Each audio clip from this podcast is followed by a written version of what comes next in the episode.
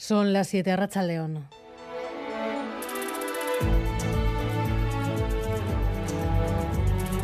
Gambara con Arancha García. Lo primero, gracias, gracias por escuchar la radio siempre, pero sobre todo hoy día Mundial de la Radio. Como que se entera uno de lo que está de moda, de lo que está pasando, entretiene, las noticias. La radio yo creo que es de informar, de formar también a la gente y, es viva porque es de momento. En el coche, la compañía, de informarme, de entretenerme y estar al tanto de las cosas. Porque me da información y me relaja.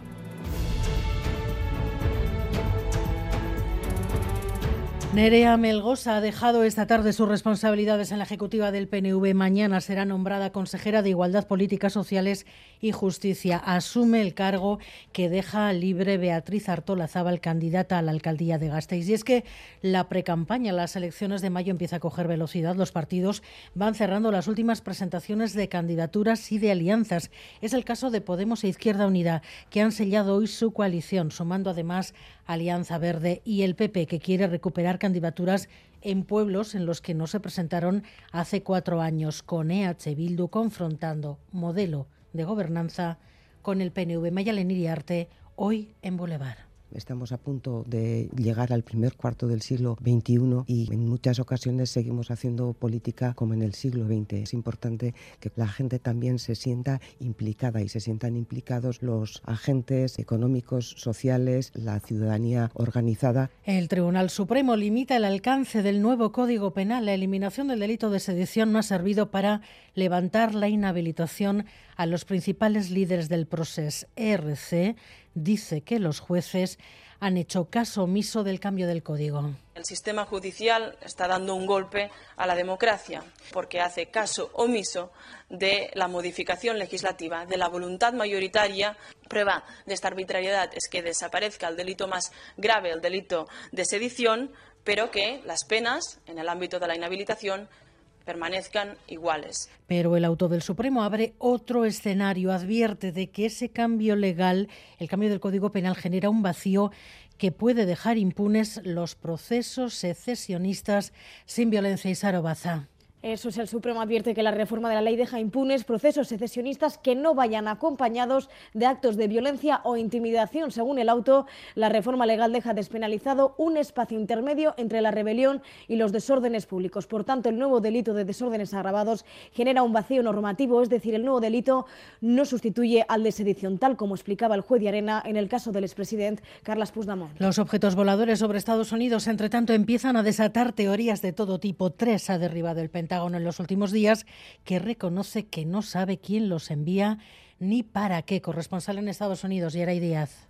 En las últimas horas está aumentando la presión para que el presidente Joe Biden explique públicamente qué es lo que está pasando. Pero la pregunta de qué son, para qué sirven y desde dónde han llegado está ahora mismo en el aire. Preguntado sobre si podrían ser de origen extraterrestre, esto es lo que dice el general de la Fuerza Aérea estadounidense Glenn Van Herk. Have you ruled out aliens or extraterrestrials? I haven't ruled out anything. No descarta nada, pero altos funcionarios han salido enseguida a desmentirlo y aseguran que son objetos fabricados en la Tierra. En unos minutos hablamos aquí en Gamara con Eneco Aspe, colaborador de la NASA. Intentamos averiguar qué puede haber detrás de esos globos. Y ya están en Gasteiz los bomberos alaveses desplazados la semana pasada a Turquía. Dejan detrás un panorama desolador. También cuando estuvimos nosotros estaban también retirando escombros, pero digamos como con cuidado, pero ahora ya va acelerando un poco el, ritmo de, ese escombro y de recogida ya de escombros y recuperando desgraciadamente pues gran cantidad de cadáveres. Pues ahora queda pues rescatar los cadáveres que puedan quedar o tendrán que terminar de, de derruir los edificios que están a medio caerse y pues no sé, volver a arrancar. Allí tienen ahora una movida elegante. 100 días de actividades a partir del 22 de marzo para preparar la llegada del Tour. Las instituciones lo encaran como una oportunidad histórica para dar visibilidad a Euskal Herria en el mundo. Se pide que las ecurrillas inunden las carreteras y la gente tiene ganas. Gary Suárez, Arracha León. A Racha León, el año pasado miles de personas ya se volcaron con la vuelta en Euskadi y este año es el mayor evento ciclista y uno de los mayores eventos deportivos del mundo lo que se va a celebrar aquí, el Tour de Francia. Tres etapas que se correrán en Euskadi, incluida la grande parte, esa gran salida con la que dará comienzo el Tour desde Bilbao. Antes de eso se han programado muchas actividades en varias localidades, eventos que se irán encadenando desde 100 días antes del gran día. Un gran día en el que, dado el recibimiento que suelen tener estos eventos aquí, no es difícil imaginar lo que se va a vivir. Algunos ya están pensando en tomarse los días libres para entregarse a tope al deporte de la bicicleta. Un tour en casa no se vive todos los días y la gente lo sabe. Escuchen. Pues es un acontecimiento poder tener el tour en la puerta de casa. Creo que es un, un momento histórico y que hay que aprovechar para ir a verlo. Para mí me parece bien porque así promociona también la ciudad, ¿no? Con todo lo que tiene. También hay mucho aficionado. Así yo creo yo que es un incentivo también al deporte. Que es una idea excepcional por la afición que hay aquí al ciclismo, ya se ha demostrado con la Vuelta a España y hombre, que venga el Tour es, es el top. Yo estoy encantado porque voy a intentar asistir a, a, todo lo que pueda y seguramente sea un éxito total de público, va a ser un bombazo, no vamos a caber aquí en Bilbao todos los aficionados. Y en carreteras, en retenciones de hasta 10 kilómetros en la A1 en Gasteiz, sentido Irún, por una colisión entre dos camiones. El accidente ha ocurrido hace aproximadamente dos horas, sobre las 5 de la tarde, pero los camiones todavía no han sido retirados y siguen ocupando uno de los carriles. Y los deportes, Alberto Negro, Arrachaldeón. Arrachaldeón, pendientes estamos del partido que la Real va a disputar en Cornellá el Prat a partir de las 9 de la noche ante el Real Club Deportivo Español, el conjunto Churiurdin que recupera para el encuentro de esta noche a Miquel Merino, a Sola y a Guevara. La Real que intentará abrir todavía más hueco con respecto al quinto clasificado en el campeonato de liga. Dentro del deporte del ciclismo, además de los datos ya conocidos de la grande par del Tour de Francia, hoy se ha estrenado en la temporada 2023 Tadej Pogachar, que se ha impuesto además a lo grande en la clásica de Jaén, mientras que Jorgensen, el corredor del Movistar, eh, hacía lo propio en el Tour de Oman. Y por lo demás, en, en, pelota se disputa a partir de las siete y media de la tarde el tercer puesto de las Winter Series de cesta en Guernica. Olaran y Vázquez se van a enfrentar a la pareja que conforman Goico y Echeto.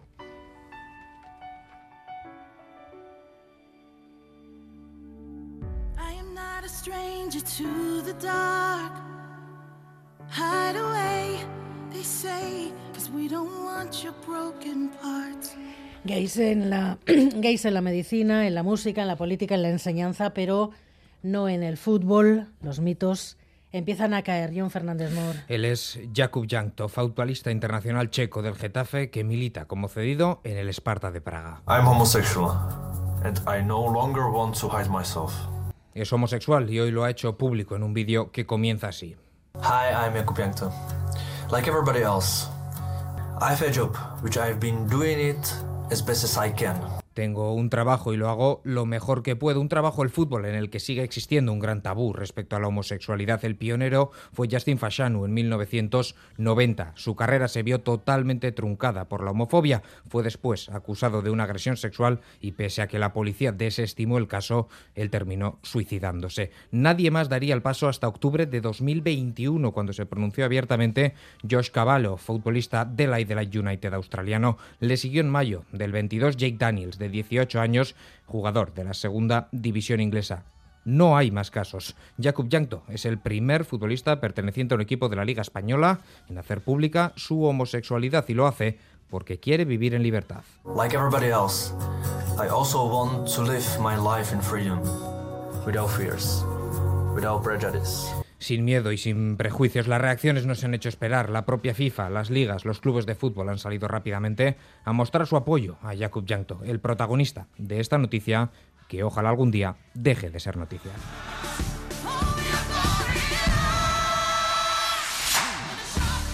Miguel Ortiz y Alberto Subelía están en la dirección técnica, Cristina Vázquez en la producción. Ni uste dut ikurriña dela gure gizartean da gure afizioan mailan simbolo bat eta e, agertzen da ni ikurriña nik uste saletu bat eta hemen ba, simbolo hori agertu bidala guztiat. Gure saletasuna izango dela numero uno. Gaur egun ja ikurriña alde guztietan da eta hori da mugitzen gaituena. Nago seguru ba, egongo dela dana ikurriñaz bete da bai. Ikusten duzu mundutik ikurriña eta hemen bertan egongo dira topera. Las ecurriñas han estado al borde de las carreteras de medio mundo y ahora el Tour va a ser el escaparate para que este país se muestre al mundo. Organizar la salida del Tour es una oportunidad única. A partir del 22 de marzo se plantean actividades durante 100 días. Gary Suárez. Sí, desde las instituciones además lo tienen claro, que el Tour salga de Bilbao y que las tres primeras etapas transcurran en Euskadi es algo histórico. Hoy se ha presentado en el Ascuna Centro a esa grande parte, esa gran salida del Tour de Francia, que será el 1 de julio, un evento deportivo sin parangón que Bingen Supiría, portavoz del gobierno vasco, ha subrayado como una gran oportunidad para todo Euskadi. Le escuchamos no nos damos cuenta de lo que puede suponer para nuestra imagen en el exterior estos tres días circulando por nuestras carreteras. Contamos a nuestro favor con la ilusión de unos aficionados que han mostrado su adhesión al tour y al ciclismo en todas las partes donde ha hecho falta 100 días antes del día señalado, es decir, el 22 de marzo, se colocará el reloj oficial que marcará la cuenta atrás para el comienzo del Tour y también entonces comenzarán todos los eventos y todas las actividades relacionadas con el ciclismo que se realizarán en distintas localidades de toda Euskadi, como exposiciones, fiestas de la bicicleta o marchas cicloturistas. La expectación no es para menos porque esta grande part vasca es un premio a la afición de Euskadi que siempre se hace notar en las eh, carreras. Así lo piensan históricos del ciclismo como Marino Lejarreta, Eneritz Iturriaga o Roberto Laiseca, que han estado en la presentación de esta mañana que empiece el tour aquí es un premio. Un premio a una trayectoria que hemos tenido no solo como, como deportistas, sino también como aficionados y que vamos a dar el callo seguramente porque nos gusta el ciclismo. Y eso va a quedar en la biblioteca para toda la vida, o sea, eso va a quedar ahí la foto de Bilbao con el Guggenheim, o sea que eso va a ser espectacular. Es un premio a todo el trabajo que se ha hecho, ¿no? Que va a estar muchísima gente y que va a ser un, premio muy, muy, o sea, muy, muy confortante, ¿no? Un evento, por lo tanto, único y muy especial para los que aman el ciclismo y también para los que no. Garise, hay un punto en el que se mide la afición al ciclismo en, son las tiendas de bicicletas. Estás en una del centro de Bilbao. Sí, Arancha, concretamente en la tienda Mammoth Bikes, en la calle Licenciado Poza 60, aquí rodeado de bicicletas, sillines, guardabarros, ruedas, eh, donde no solo toda la clientela que entra aquí está ilusionadísima, lógicamente, con que el tour vaya a tener tanta presencia en Euskadi, sino que evidentemente, bueno, pues las personas que trabajan aquí controlan bastante del tema y están igual de ilusionados o más. Así que voy a saludar a Iván Santur de Iván Arrachaldeón. Hola, buenas, Arrachaldeón que aparte de trabajar, trabajar aquí como vendedor, ¿no? En la venta de bicis y demás artículos, bueno, compitió en ciclismo en su día, eh, fue campeón de la quebranta huesos y además gran aficionado del ciclismo. Iván, hemos oído ya a las instituciones, a los exciclistas profesionales, como aficionado, ¿nos podemos imaginar lo que es esto, lo que es que el Tour vaya a salir en Euskadi, que se hagan tres etapas aquí en Euskadi?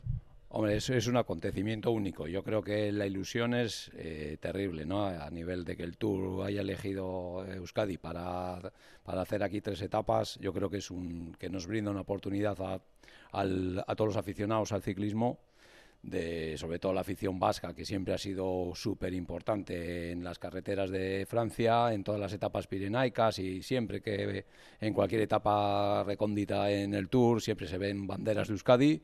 Y yo creo que ahí ha tenido un detalle muy bueno y dándonos la, ocasión de poder ir a verlos eh, en casa en el tour y fuera del tour, ¿no? Siempre aparece una icurriña de donde menos te lo esperas. Cuando estás viendo las carreras, tú que estás en contacto con la gente, ¿qué percibes? Eh, la afición de Euskadi, lo has dicho, es súper especial. Se habla de eso, habláis de eso entre trabajadores, con la gente que viene. ¿Hay ilusión en Euskadi? Sí, ya se empieza a hablar también de la marcha que van a hacer. Aquí, pues, los clientes que tenemos son muy aficionados a hacer marchas cicloturistas, hacen la del tour y todo, todo ayuda. También yo creo que es muy importante solo, no solo para Euskadi, sino para lo que es toda la zona norte, que también hay mucha afición. Entonces creo que va a venir mucha gente de todas las provincias cercanas y yo creo que va a ser un acontecimiento importantísimo para, sobre todo para Euskadi, claro. Mm, bueno, pues eh, Iván Santurde de Mammoth Bikes, a ver si te vemos a ti también, eh, con una icurriña ahí animando. Gracias. Eso fijo. Es que ricasco, agur. Agur.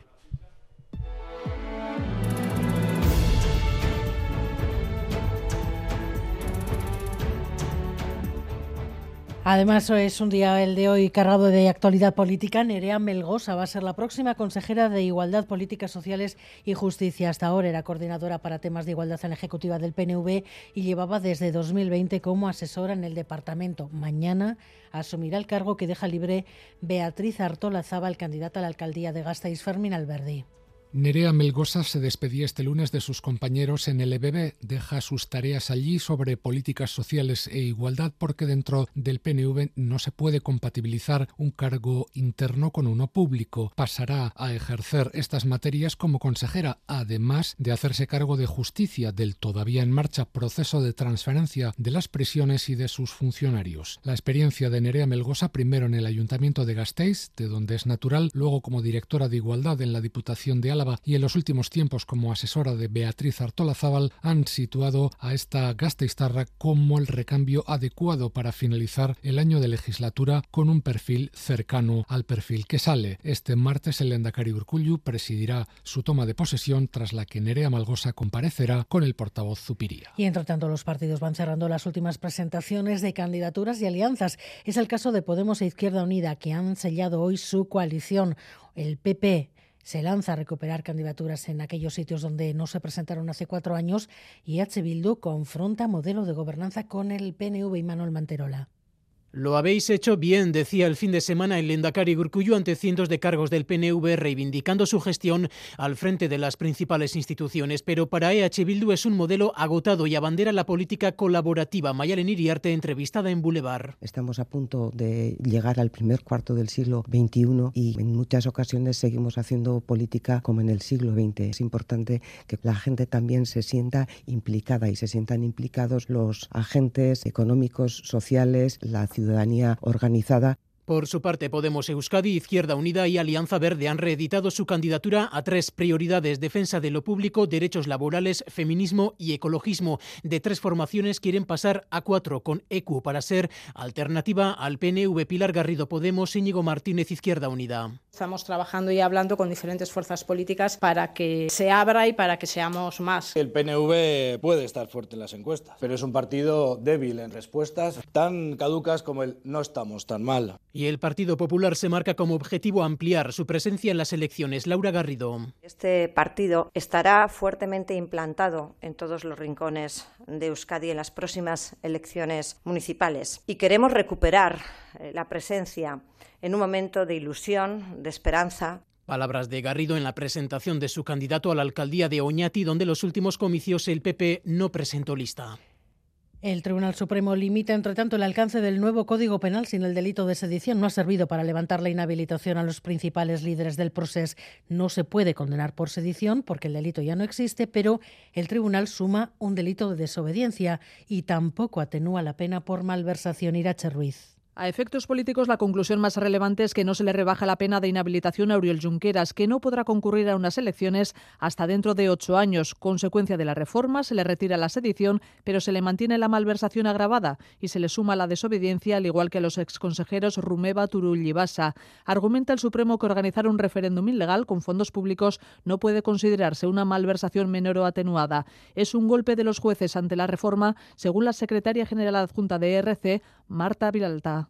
El sistema judicial está dando un golpe a la democracia porque hace caso omiso de la modificación legislativa, de la voluntad mayoritaria.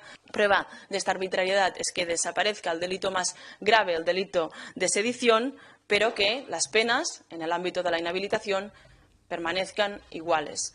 La mejor parte de la revisión de la condena es para Karma Furcadell, Forn y Rull. Solo les queda la desobediencia, por lo que se extingue su inhabilitación política. Situación similar para los antiguos dirigentes de Omnium y la ANC. La condena inicial de los Jordis se convierte en desórdenes públicos, recuperan su derecho a ejercer un cargo público. RC dice que los jueces hacen caso omiso del cambio de código penal. También el PP considera clave la interpretación de los tribunales para Borja Semper.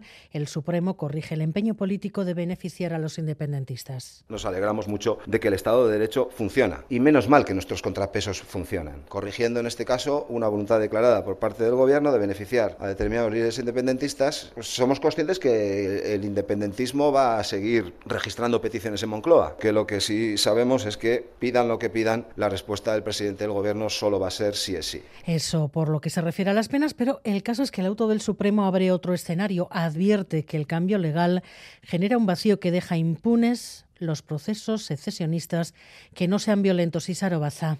Eso es, el auto del Supremo advierte que la reforma de la ley deja impunes procesos secesionistas sin violencia o intimidación. Según el auto, la reforma legal ha redefinido los delitos contra el orden público, dejando fuera a quienes alteran el orden público simplemente fuera de las vías legales y la utilización de intimidación o violencia. Así pues, el Supremo critica que con la eliminación de la sedición queda un espacio intermedio de despenalización entre la rebelión y los desórdenes públicos. Por tanto, el nuevo delito de desórdenes agravados genera un vacío normativo de acuerdo con el el auto del juez Marchena, porque este nuevo delito no sustituye al de sedición, misma tesis que había defendido el juez Arena con el caso del expresidente Carles Puigdemont. Los médicos de la OSI Donostia Aldea mantienen sus concentraciones los lunes frente al hospital, mientras la dirección de Osakidecha dicen no les dé garantías de que va a cumplir los acuerdos que se van cerrando en la mesa de negociación.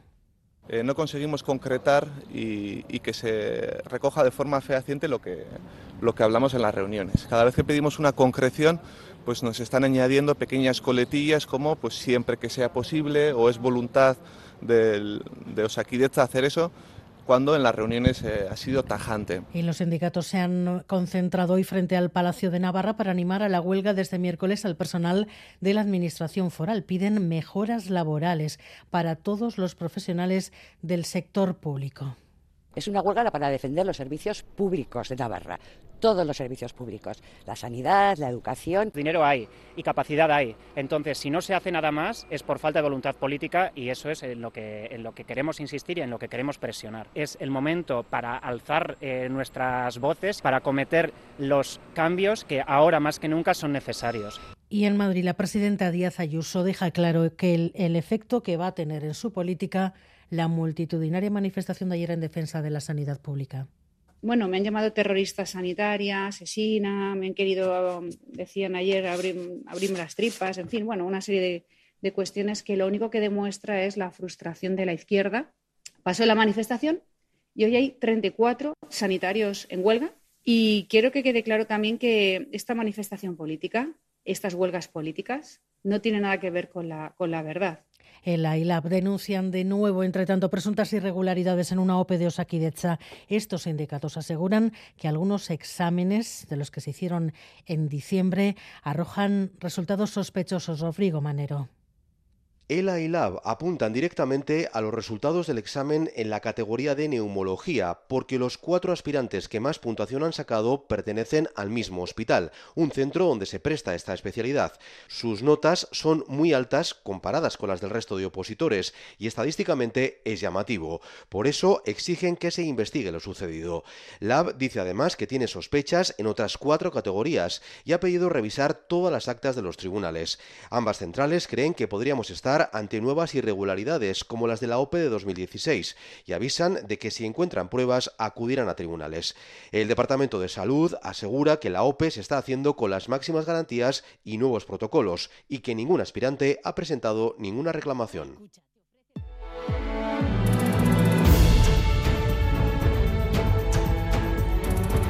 Cuatro objetos voladores no identificados llevan días alimentando todo tipo de hipótesis, incluso la procedencia extraterrestre. Todo comenzó con el supuesto globo espía chino que el Pentágono derribó. Después llegaron otros tres. No se sabe de dónde, quién los lanzó ni para qué. Los tres han sido mm, destruidos. Ahora los servicios de inteligencia dicen que están intentando averiguar qué son, de dónde vienen. De momento solo el primero se ha atribuido al espionaje chino y a partir de ahí terreno abonado a la especulación corresponsal.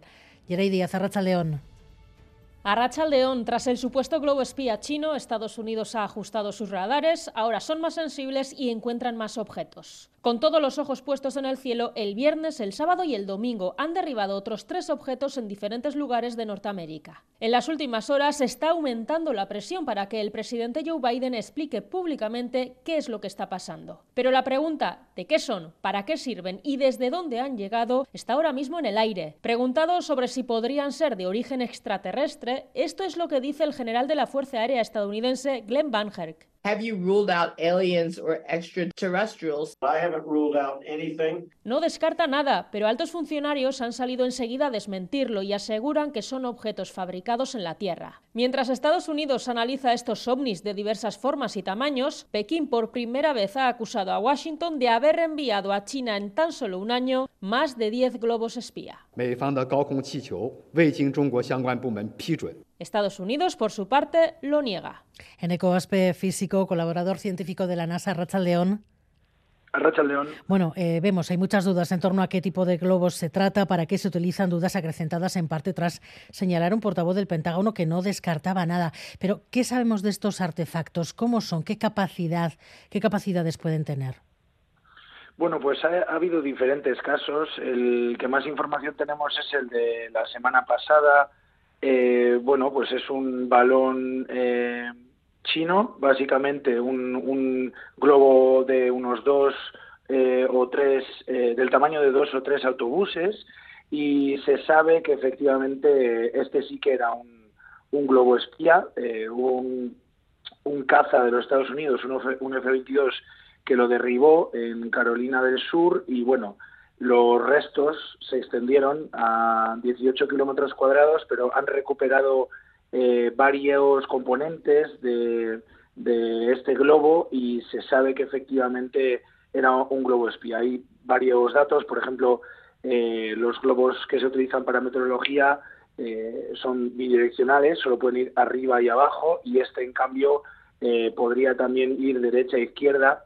Y curiosamente hubo un grupo de investigadores de meteorología que traquearon en el tiempo eh, cómo este globo eh, se movió y parecía que se movía con el viento, eh, pero de repente hacía una parada un poco extraña en, un, en una localización de Montana. Bueno, pues se ha sabido que en esta localización, bueno, hay una, es una base militar de los Estados Unidos que contiene más de 400 misiles nucleares. Entonces lo que se sabe es que, que bueno, que este globo se paró vamos a decir, durante durante un tiempo y bueno y lógicamente pues eh, tuvo o quería obtener información tenía sistemas eh, también de telecomunicación eh, para para captar señales etcétera ¿Y qué se sabe del resto de los otros tres? ¿Cómo, ¿Cómo se puede interpretar que el Pentágono diga que no descarta nada cuando se le pregunta si es em, si maneja la hipótesis de un origen extraterrestre? ¿Es una fórmula habitual? Bueno, nada, eso es yo lo dejaría en una anécdota. Eh, en el laboratorio de la NASA, en el centro eh, donde colaboro, eh, Ames Research Center se llama en California, ahí hay un departamento que se llama Departamento de Astrobiología y, su único cometido es descubrir vida extraterrestre y llevan bueno, 30, 40 años tratando de encontrarla y de momento no, no han conseguido nada, o sea que mucho me extrañaría que fuese algo así. Eh, tiene mucho más sentido que estos sean efectivamente globos espías. Uno ya se sabe que efectivamente lo era, hay menos información en los otros de, en los que se han visto estos días. Pero bueno, eh, como hemos dicho, bueno, estamos entrando en la Segunda Guerra Fría y, aunque no se hable mucho en los medios, pues hay un montón de, de espionaje de segunda, y de otro, por supuesto. Segunda Guerra Fría que puede tener en el espacio precisamente ese territorio para el espionaje. Sí, sí, porque bueno, eh, hay satélites eh, espías, por supuesto, que obtienen unas fotos de una calidad que es menor que si la sacase eh, un globo. Un globo al final, bueno, estos pueden ir hasta 53 kilómetros de altura a nivel del mar, pero bueno, normalmente se encuentran entre los 18 y 37 kilómetros y obtienen en la estratosfera, vamos, y obtienen eh, fotos de muy buena calidad, pueden obtener también eh, fotos no solo con visibles, sino con infrarrojo, lo que aporta un montón de información. Eh, tienen sistemas de telecomunicación para captar señal, señales y normalmente eh, pues los radares no, no apuntan a la estratosfera. Por ejemplo, sí que se encuentran mucho más fáciles los drones. Entonces, algo intermedio entre los drones y los satélites serían estos globos. ¿Y qué pasa? ¿Por qué se están encontrando tantos? Pues porque ahora se están buscando. Antes no se buscaban, eh, la mayoría de los globos eran meteorológicos y bueno, se dejaban que volasen y ya está. Pero ahora que se sabe que se utilizan con fines de espionaje, pues eh, los radares eh, ya se están apuntando a, a esas zonas y se encuentran cada vez más. Y seguro que se van a encontrar más. Eneco Aspe, físico, colaborador de la NASA, gracias por estar en Gambara. Arracha León y buenos días ahí en California. Soy Agur. Agur.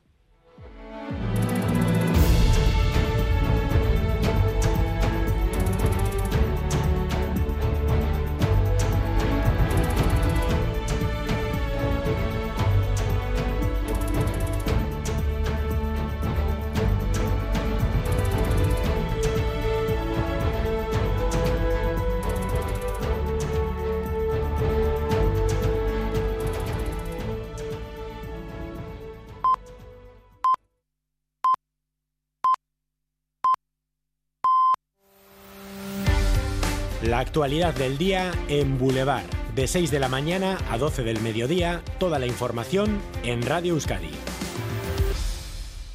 Siete y media, miramos lo primero el tiempo para mañana. Euskal Metene como León.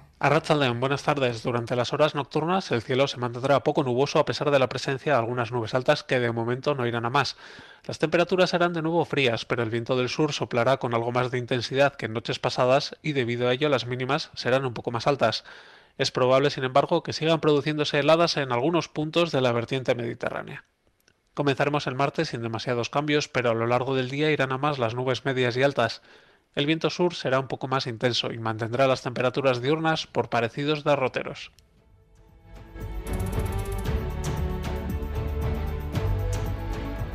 Ya están de vuelta en Gasteiz los bomberos alaveses que han vivido con impotencia la devastación del terremoto de la semana pasada.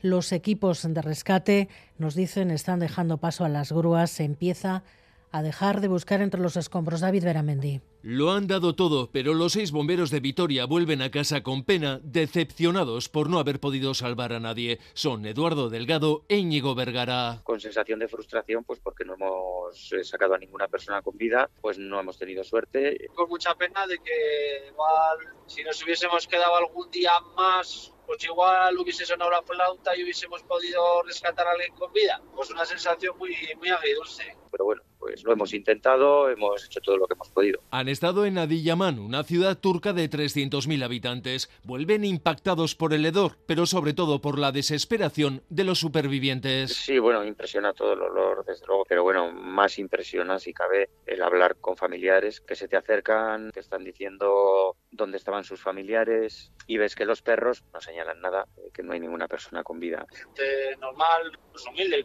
trabajadora como cualquiera de nosotros, ¿no? Viviendo en la calle con una hoguera, con frío, pues esperando porque hay gente de la familia que falta y no es agradable, la verdad. Pero ya prácticamente no quedan opciones de encontrar a alguien con vida. Aquello es ahora un mar de excavadoras. Ya sin rescatistas queda la reconstrucción y lo más duro, sanar las heridas. La brecha salarial entre hombres y mujeres se está reduciendo, pero todavía sigue siendo muy alta. Según los datos que han dado a conocer hoy los sindicatos, en Euskadi las mujeres cobran un 23% menos que los hombres y en todo el Estado es un 21%. Las razones estructurales, Rodrigo. Según el sindicato LAB, el salario medio de los hombres en Euskadi y Navarra es un 23% superior al de las mujeres, una diferencia de 6.200 euros anuales. Son 6 puntos menos que hace dos años, pero la brecha sigue siendo muy elevada y es especialmente acusada en algunos sectores. Por ejemplo, un peón de la construcción de Guipúzcoa cobra un 90% más que una trabajadora de residencias. Garbiña Aramburu, secretaria general. Los trabajos que hacemos las mujeres están devaluados, que cobramos diferente por hacer el mismo trabajo o un trabajo similar por el mero hecho de, ser mujeres. En todo el Estado y según comisiones obreras, la brecha media es de un 21%, dos puntos menos que el año pasado. La subida del salario mínimo ha ayudado a reducir las diferencias, pero queda mucho por hacer. Ellas siguen sufriendo más los trabajos parciales y peor pagados, y casi la mitad de la brecha viene por los complementos, que priman a los hombres. Una y sordo secretario general. Y alguien dirá, es normal que se retribuya la disponibilidad, la penosidad o la nocturnidad. Bueno, sí o no, porque a lo mejor también hay que retribuir la atención, la precisión en el trabajo o la resistencia en los puestos de trabajo que en general están más relacionadas con el trabajo que desempeñan las mujeres. Las centrales reclaman un pacto social por los cuidados y dignificar los empleos más feminizados. Parece desvanecerse el riesgo de recesión este año. El último organismo que lo dice es la Comisión Europea Maya Portugal.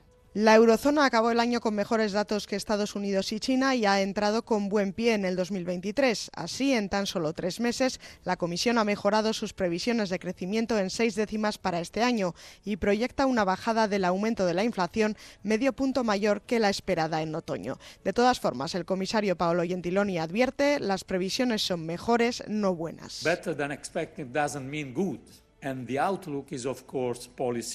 Y apunta una vez más a la incertidumbre de la guerra y del impacto que pueda tener la apertura económica de China. Además, en cuanto a la inflación, preocupa la subyacente, la que no depende de productos tan volátiles como la energía o los alimentos, porque se mantiene más alta de lo esperado. Por Estados miembros, significativo que ahora a Alemania se le proyecta un pequeño crecimiento en este 2023, cuando hace tres meses se apostaba por cifras negativas. El Estado español crecería un 1, y el francés un 0,6, respectivamente 4 y 2 décimas más de lo previsto en otoño. La evolución de la economía en la eurozona depende del devenir de la guerra. La OTAN advierte que ya se vislumbra el comienzo de la ofensiva rusa de primavera y por eso urge a los estados, a los aliados, a que envíen munición y armas a Ucrania inmediatamente. Los ministros de Defensa se reúnen mañana y pasado para debatir también sobre cómo acelerar la producción armamentística. Hablarán de aviones de guerra, pero el secretario general Stoltenberg pone el foco en lo que se puede enviar ya a Maya.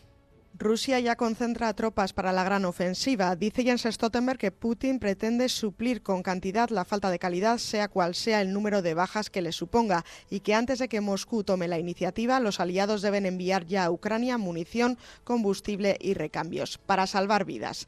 Da la bienvenida también a las promesas de tanques, misiles y demás armas, todo lo que se pueda enviar inmediatamente. Por eso no quiere centrar el debate en los aviones de guerra, porque eso llevaría más tiempo en todo caso. Speed urgency.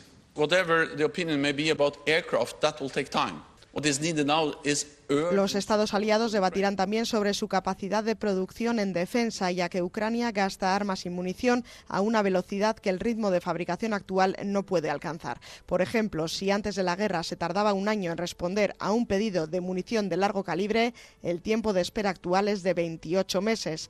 A corto plazo, Stoltenberg pide a la industria armamentística que redoble turnos y a los Estados aliados que firmen contratos multianuales con ella. Es lo que han hecho los Estados Unidos y Francia recientemente. Y esta es la denuncia de varias mujeres gitanas, discriminación y racismo. Por ser mujeres gitanas, o sea, por ese simple hecho, que tuvimos un acoso en un establecimiento sin motivo ninguno. En ese momento te sientes humillada, o sea, señalada. Le dije, eso tiene un nombre y se llama racismo. Manuela cuenta lo que le ocurrió cuando se encontraba con unas amigas en un comercio de Bilbao. Las asociaciones de mujeres gitanas denuncian que no es un caso aislado y anuncian que a partir de ahora van a denunciarlos todos. Esta tarde se han manifestado por el centro de Bilbao y en Donostia. Allí hay un detenido por la agresión sexual de este fin de semana. El ayuntamiento ha convocado para mañana una concentración de repulsa. David. Sí, la agresión sexual ocurría la madrugada del pasado viernes en San Sebastián y ese mismo día, el viernes, la Arzainza detenía a un hombre que ya ha sido puesto a disposición judicial. Nuevo caso de agresión sexual ante el que el Ayuntamiento Donostiarra llama a participar en la concentración de repulsa que se va a celebrar mañana martes al mediodía en los jardines de Alderdieder. En una declaración institucional, el consistorio muestra su más rotunda condena. Este tipo de agresiones son, dice, la expresión más despreciable de la la violencia machista. Por su parte, en Vitoria, un joven de 20 años ha sido detenido y ya ingresado en prisión por realizar este sábado tocamientos de forma insistente y violenta a una mujer. Sucedía el sábado en Salburúa. Además, este fin de semana la Guardia Municipal ha detenido a tres hombres de entre 28 y 40 años de edad, en los tres casos por pegar a sus parejas. Hoy es el día de la radio, el día de todos nosotros los que la hacemos y los que, como ustedes, la escuchan a Maya Zabala. Sí, a pesar de los nuevos sistemas de comunicación que han aparecido en, en, el último siglo, la radio sigue siendo uno de los medios informativos más dinámicos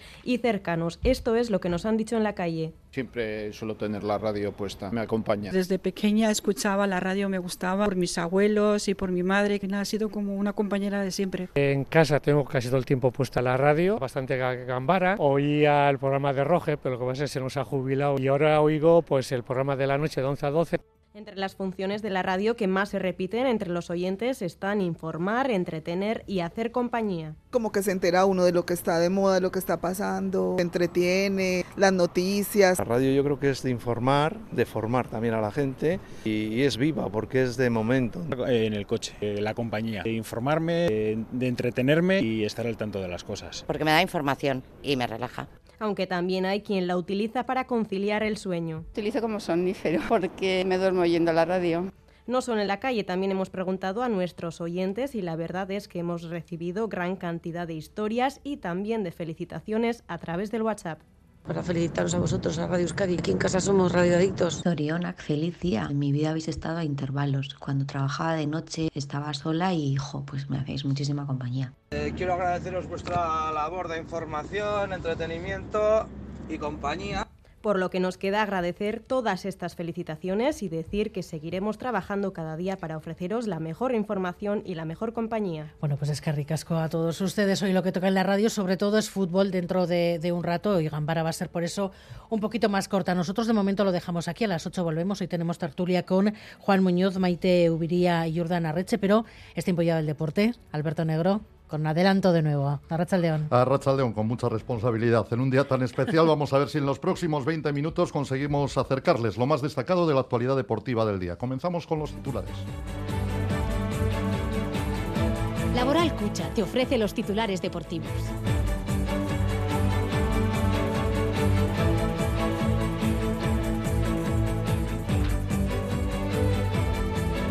En efecto, en 80 minutos comenzará el partido que cierra la jornada del Campeonato de Liga en Primera División. En el estadio de Cornellá del Prat se mide la Real al Real Club Deportivo Español, el conjunto Churiurdin, intentando abrir más hueco en la clasificación, si es posible, ante el quinto clasificado de la tabla, el Real Betis en Balompié. Recupera efectivos y Manol Alguacil, del que esperamos en unos instantes nos pueda facilitar el once titular de cara al encuentro de esta noche. Por lo que se refiere al Athletic, vestirá de rojiblanco en el próximo compromiso que disputará en el Metropolitano el domingo a las seis y media de la tarde ante el Atlético de Madrid. El cuadro colchonero cede, la posibilidad de vestir con la equipación habitual al Athletic debido a la celebración del 125 aniversario del conjunto bilbaíno. Por lo demás, Osasuna se enfrentará el próximo fin de semana al Real Madrid con eh, sin duda muchos problemas para Yago Barrasate a la hora de conformar el once titular, dado que además de los jugadores lesionados, ayer se le cayeron para el próximo choque los sancionados Juan Cruz y Chimi Ávila, que vieron la quinta cartulina amarilla de la presente temporada. En el deporte del ciclismo, los datos del Grande Par del Tour de Francia quedan poco más de 110 días para que se dé el banderazo de salida en Bilbao a la ronda ciclista francesa. Todo ello en un día donde también hemos tenido competición y donde hemos visto exhibirse a Tadej Pogacar en su primer día de competición del año 2023. Se ha impuesto en la clásica de Jaén con este rato de por medio y lo ha hecho venciendo en solitario. Por su parte, Movistar ha sumado una nueva victoria a cargo del norteamericano Matías Jorgensen. Lo ha hecho en el Tour de Oman. Y en el deporte de la pelota estamos también pendientes del partido por el tercer puesto de las Winter Series, partido que acaba de comenzar en Guernica entre Olaran y Vasque y Goico y Echeto. Ya lo saben, el domingo la final de esta competición. ¿Quieres que tu casa sea más eficiente? Claro, pero ¿por dónde empezamos? Papeles, presupuestos, ver qué subvenciones hay, qué financiación necesitamos. Invierte en eficiencia, ahora es más fácil. Entra en nuestro simulador rehabilitacioneficiente.laboralcucha.com y descubre todas las ayudas y deducciones que tienes y la financiación que necesitas. Laboral Cucha, hay otra forma. En Radio Euskadi, Quirol al día.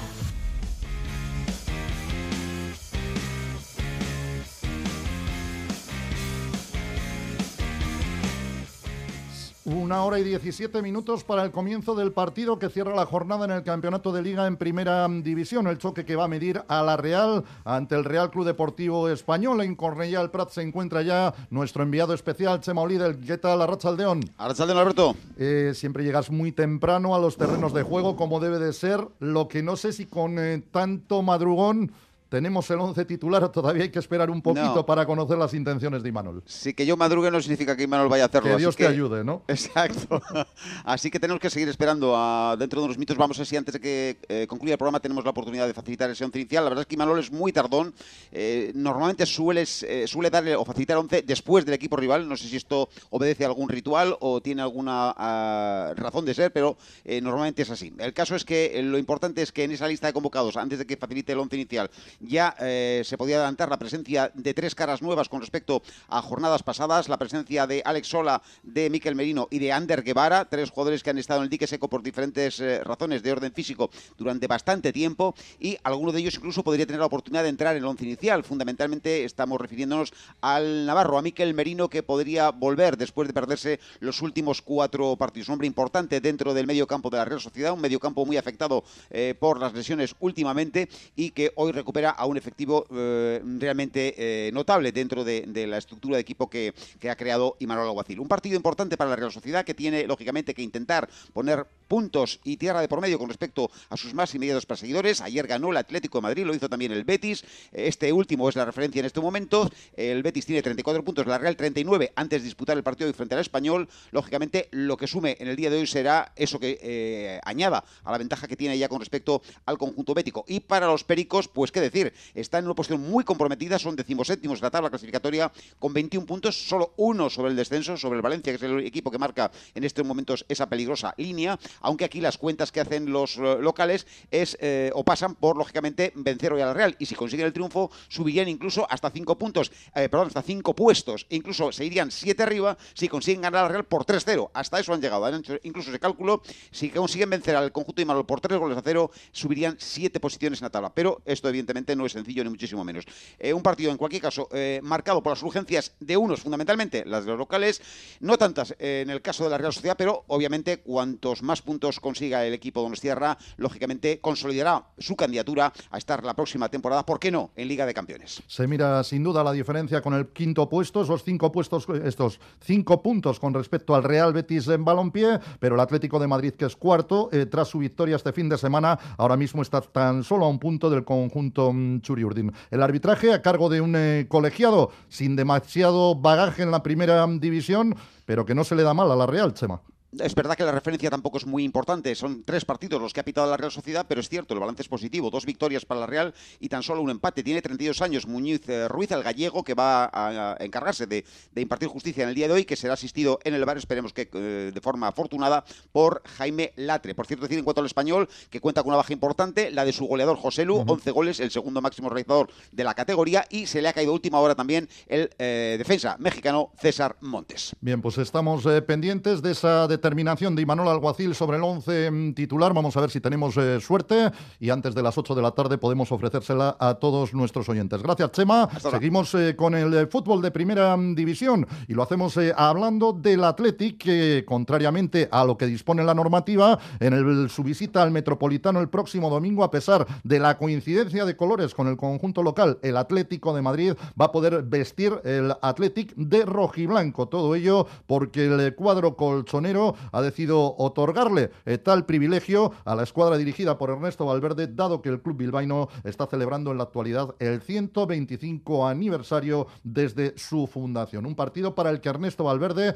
va a poder contar de nuevo con Yuri Berchiche, no así con Ander Herrera, que se encuentra en la primera fase de la recuperación de sus eh, molestias musculares y todo apunta a que tampoco va a llegar en condiciones ni a tiempo, por lo tanto, Íñigo Martínez baja que ya se sucede durante los tres últimos meses de la competición, eso sí, con el parón mundialista mm, de por medio. Por lo que se refiere al Club Atlético Sasuna, problemas para Yagoba Arrasate de cara al compromiso de este fin de semana ante el conjunto del Real Madrid. Ayer en Pucela vieron la quinta cartulina amarilla de la temporada Juan Cruz y Chimi Ávila. Sus ausencias garantizadas se suman a otras dudas importantes que tiene el técnico de Berrichu. Por ejemplo, Lucas Torró, un hombre fundamental en el centro del campo, tuvo que abandonar el choque en el día de ayer por problemas en el tobillo. El tobillo también le da guerra a Aymar Oroz, que veremos si consigue definitivamente la alta médica para medirse al cuadro merengue. Rubén Peña y Nacho Vidal eh, no estarán en condiciones. Los dos laterales derechos hay alguna opción de que se pueda recuperar para el partido ante el Real Madrid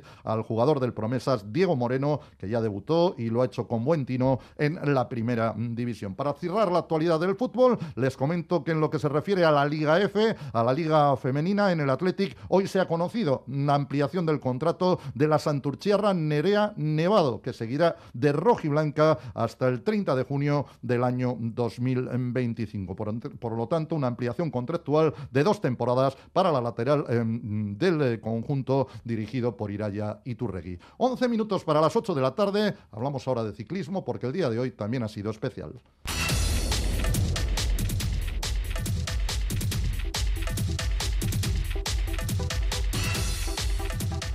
Y lo hacemos, eh, Dani Gaña, Rachaldeón. Arrachaldeón, Alberto. Hablando del eh, Tour de Francia, quedan eh, pues poco más de 110 días para el banderazo de salida de la primera etapa en la capital vizcaína de la ronda ciclista francesa, pero hoy hemos conocido más detalles en torno a la Grande Par. El Grande Par acumula prácticamente todo lo que conlleva precisamente, no solo en el aspecto meramente deportivo profesional, sino a todos los niveles, Dani, esa salida desde la capital vizcaína. Sí, absolutamente. Esta mañana en el centro Azcuna, en la Lóndiga Bilbaína, se ha presentado el cronograma de todos los actos eh, que se van a celebrar alrededor y dentro de la propia, del propio Grande Par, de la salida del Tour de Francia. Más de un centenar de actividades entre las que destacan el hecho de que el 22 de marzo comenzará la cuenta atrás eh, con un cronómetro gigante, aparte eh, pues que va a colocar el patrocinador precisamente y el cronometrador oficial de la Gran Bucle, que pues va a marcar los días, las horas, los minutos y hasta los segundos restantes para el comienzo de la competición deportiva más eh, grande del mundo eh, durante el año a nivel eh, deportivo. Lo cierto es que ese 22 de marzo, además de ese gran reloj cronómetro, se va a iluminar pues los edificios emblemáticos en Gasteiz, en, Bilbo, también en Amorebieta y en Donostia, se vestirán de amarillo para recordar esa salida del, Tour de Francia y destacar también el hecho de las tres marchas cicloturistas que se van a realizar en Donostia, en Gasteiz y especialmente la que tendrá lugar en Bilbao el 11 de junio, en el que pues los cicloturistas inscritos van a poder hacer el recorrido íntegro de la primera etapa del Tour de Francia del 2023. Y hoy, por ejemplo, grandes glorias de nuestro ciclismo, como puede ser el caso de Marino Lejarreta, han estado presentes en ese acto que ha dado el banderazo de salida o que nos ha permitido conocer los detalles de todo lo que va a ser la llegada hasta el Tour de Francia eh, dentro mm, de poco más de 100 días. Y Marino ha querido resaltar que además de todo el esfuerzo organizativo y también, eh, como es lógico, de las instituciones, esta salida del Tour desde nuestras carreteras se debe en gran parte al esfuerzo y a la presencia de los aficionados eh, que históricamente han estado en las cunetas. La trayectoria de la afición vasca ha importado muchísimo a la hora de, conceder esta salida. Ese premio lo hemos ganado a base de, estar ahí, pero eso es la afición que tenemos, ¿no? esa es la, la historia que hemos vivido aquí, el ciclismo aquí ha sido un, deporte muy muy importante y, el Tour pues eh, dentro de ese mundo pues eh, es el, el sumum y, bueno pues eh, a raíz de demostrar esa afición, a raíz de estar ahí en los Pirineos y en muchos sitios más, ¿no? pues el Tour ha considerado que, que pues bueno pues ese premio hay que dárselo. Y no es eh, una eh, petición demasiado trascendente porque ya lo vemos eh, casi siempre en las carreteras pirinaicas, pero qué no decir, Dani, de esa solicitud de intentar poblar al máximo, no dejar ni un centímetro de las cunetas sin que se vea la icurriña para animar a nuestros corredores. Sí, que duda cabe, ¿no? Ha sido el santo y seña de muchas pruebas eh, ciclistas eh, mucho más eh, lejanas que esta salida del Tour, no ya solamente en el Tour de Francia, en el resto de las clásicas y de las carreras deportivas ciclistas, y que, duda cabe que también esa petición, ¿no? De, la, pues de, involucrar a toda la afición y de demostrar, pues con esas icurriñas, que sea una salida histórica, sabiendo que la del año pasado en Copenhague fue prácticamente perfecta y que más de un millón de personas se echaron a la calle. Esto va a mover, pues además, 3.000 voluntarios, pues 1.000 por cada real de durante todas las eh, eh, tres jornadas que el Tour va a estar en Euskadi, competitivamente hablando, además de superar más de un centenar de localidades de toda, de toda Euskadi. En ese aspecto, eh, pues esa petición, que yo creo que puede decir que huelga pues hacerla, puesto que está claro que la afición está expectante ante la, pues, la gran ilusión de tener una salida como la del Tour de Francia desde el Guggenheim de Bilbao. Gracias, Dani. Agur. Agur. Bueno, pues seguimos con el deporte del ciclismo y hablamos simplemente de la competición, que no es poco, porque hoy se ha disputado la prueba de Jaén, sin duda eh, una de las eh, pruebas que van a ser referenciales en el calendario en los próximos años. Todavía es eh, joven en cuanto a su presencia en el calendario internacional, pero una carrera con este rato en medio de los olivos y con grandísima participación que hoy ha visto cómo Tadej Pogacar salía a la carretera en competición oficial por primera vez en 2023 y no ha querido pasar desapercibido el esloveno que ha atacado a 40 kilómetros de meta, se ha eh, comido literalmente a Samitier, el corredor de Movistar que marchaba escapado y se ha presentado en solitario con un minuto de ventaja con respecto a Turner de Lineos y a Wellens, también compañero de equipo del UAE. El festival del equipo de Machín ha sido total porque Hirsi ha sido cuarto en una jornada en la que Gorka Izaguirre ha ocupado el décimo lugar. Victoria para Tadej Pogacar en su primera carrera del año, mientras que Mateo Jorgensen del Movistar, el estadounidense, se ha impuesto en la llegada en alto del Tour de Oman y con ello ha logrado hacerse también con el maillot de líder de la competición. Seis minutos, seguimos adelante en Quirol al día.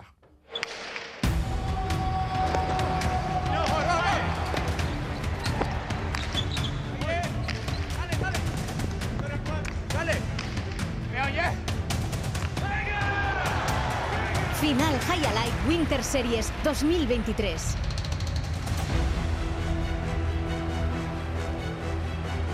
Seis minutos para las ocho. Lógicamente es lo que nos falta para llegar a las ocho de la tarde. Las Winter Series que tendrán su final en la jornada del domingo. Ahora mismo ha comenzado a disputarse el encuentro por el tercer puesto que enfrenta a un eh, abarrotado nuevo Hayalay de Guernica. Eh, Olaran Vázquez se miden a la pareja formada por Goico y Echeto. Pero Miquel Bilbao tenemos ya la mirada puesta en esa finalísima del domingo que va a tener algunos espectadores muy privilegiados y también eh, pues muy mediatizados por la presencia de los pelotaris en la cancha. Miquel Arrachaldeón.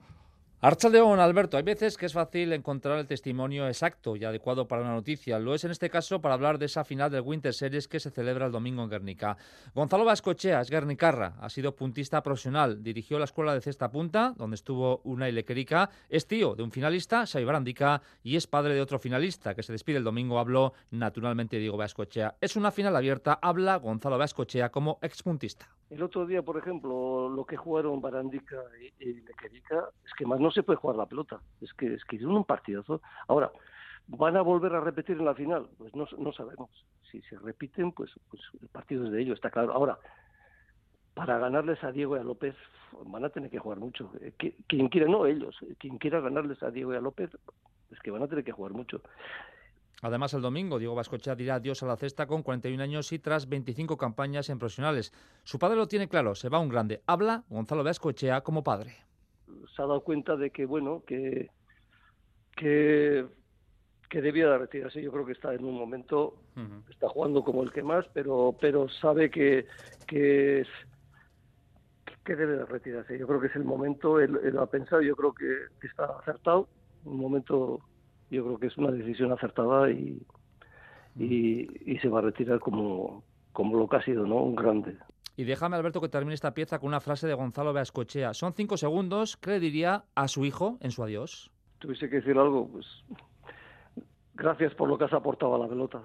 Te iba a decir, Alberto, que mañana es la elección de material para la final, pero prefiero decirte y concluir esta pieza con eso de que me gusta recoger este tipo de testimonios. Sin duda, emocionado el AITAC ante la despedida de su hijo en la final de las Winter Series. En el pareja, recuerden, la Razábal y Esquiroz van a volver a sustituir este fin de semana en el campeonato a Urruti e Imaz, respectivamente. Seguimos adelante en Quirol al día y hablamos de balonmano. Importante cita en Artalecu en la jornada de mañana. Muy complicada para Vidasoa porque recibe al líder de la competición, pero por Artalecu, John Zubieta León va a pasar nada más y nada menos que el Futsal alemán. Sí, el Futsal alemán que es líder de la Bundesliga y del grupo D de esta competición continental. Se trata de uno de los mejores conjuntos del mundo y ha sumado siete victorias en otros tantos partidos europeos y en el encuentro jugado en Alemania ya derrotó por 34-29 a los Irundarras. Es un equipazo y así se pueden entender las palabras de Jacobo Cuétara que se plantea así el encuentro. Bueno, como comentas, para disfrutarlo y,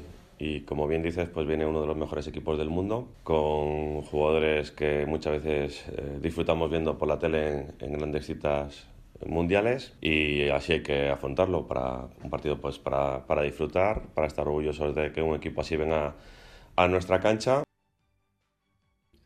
el entrenador del Vidasoa también ha señalado que el partido de mañana no es nuestra guerra, nuestra guerra es la del viernes porque nos jugamos muchísimo y es que se mide al Torrelavega. Hay que recordar, Alberto, que el Vidasoa cayó en la jornada anterior ante el Aguasantas y está en tercera posición. Después de la cita de mañana le esperan el Motor de Ucrania y el Skandenborg Arus de Dinamarca. Gracias. Eh, John no lo tiene mal para clasificarse Vidasoa. Mañana espectáculo en Artalecu con eh, buena parte de los... Eh, hombres importantes em, del balonmano europeo y mundial. Poco más de un minuto para las 8 de la tarde, más no podemos esperar, lo que no sé si Manuel Alguacil va a seguir esperando. Chema Oliden, tenemos 11 de la Real.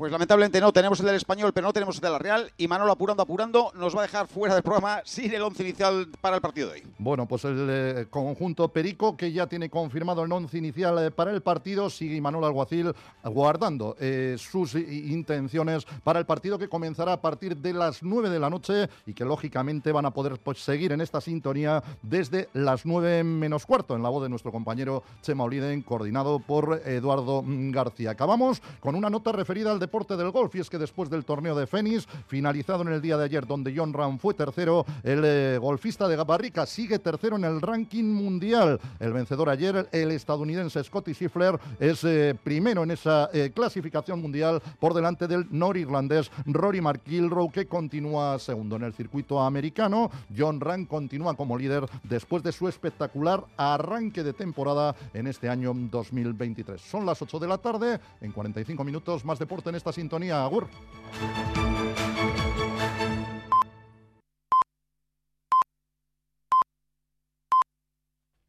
A León, el Tribunal Supremo limita el alcance del nuevo Código Penal sin el delito de sedición. No ha servido para levantar la inhabilitación a los principales líderes del proceso.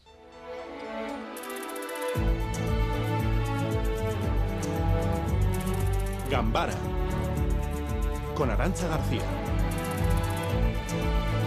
No se puede condenar por sedición porque el delito ya no existe, pero el tribunal suma un delito de desobediencia y tampoco atenúa la pena por malversación. RC dice que los jueces hacen caso omiso del cambio de la ley del cambio del Código Penal. El sistema judicial está dando un golpe a la democracia porque hace caso omiso de la modificación legislativa, de la voluntad mayoritaria. Prueba de esta arbitrariedad es que desaparezca el delito más grave, el delito de sedición, pero que las penas en el ámbito de la inhabilitación permanezcan iguales. Eso por lo que se refiere a las penas, pero además el auto de Supremo abre otro escenario y advierte de que el cambio legal genera un vacío que a su juicio deja impunes los procesos secesionistas que no tengan actos violentos.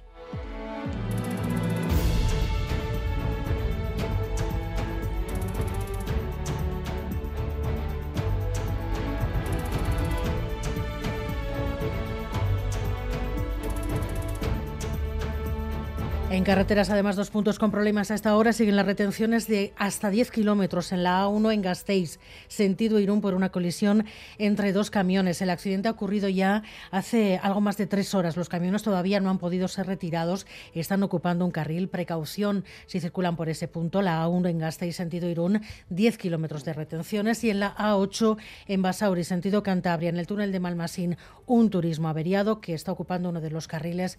Precaución también si circulan por ese punto.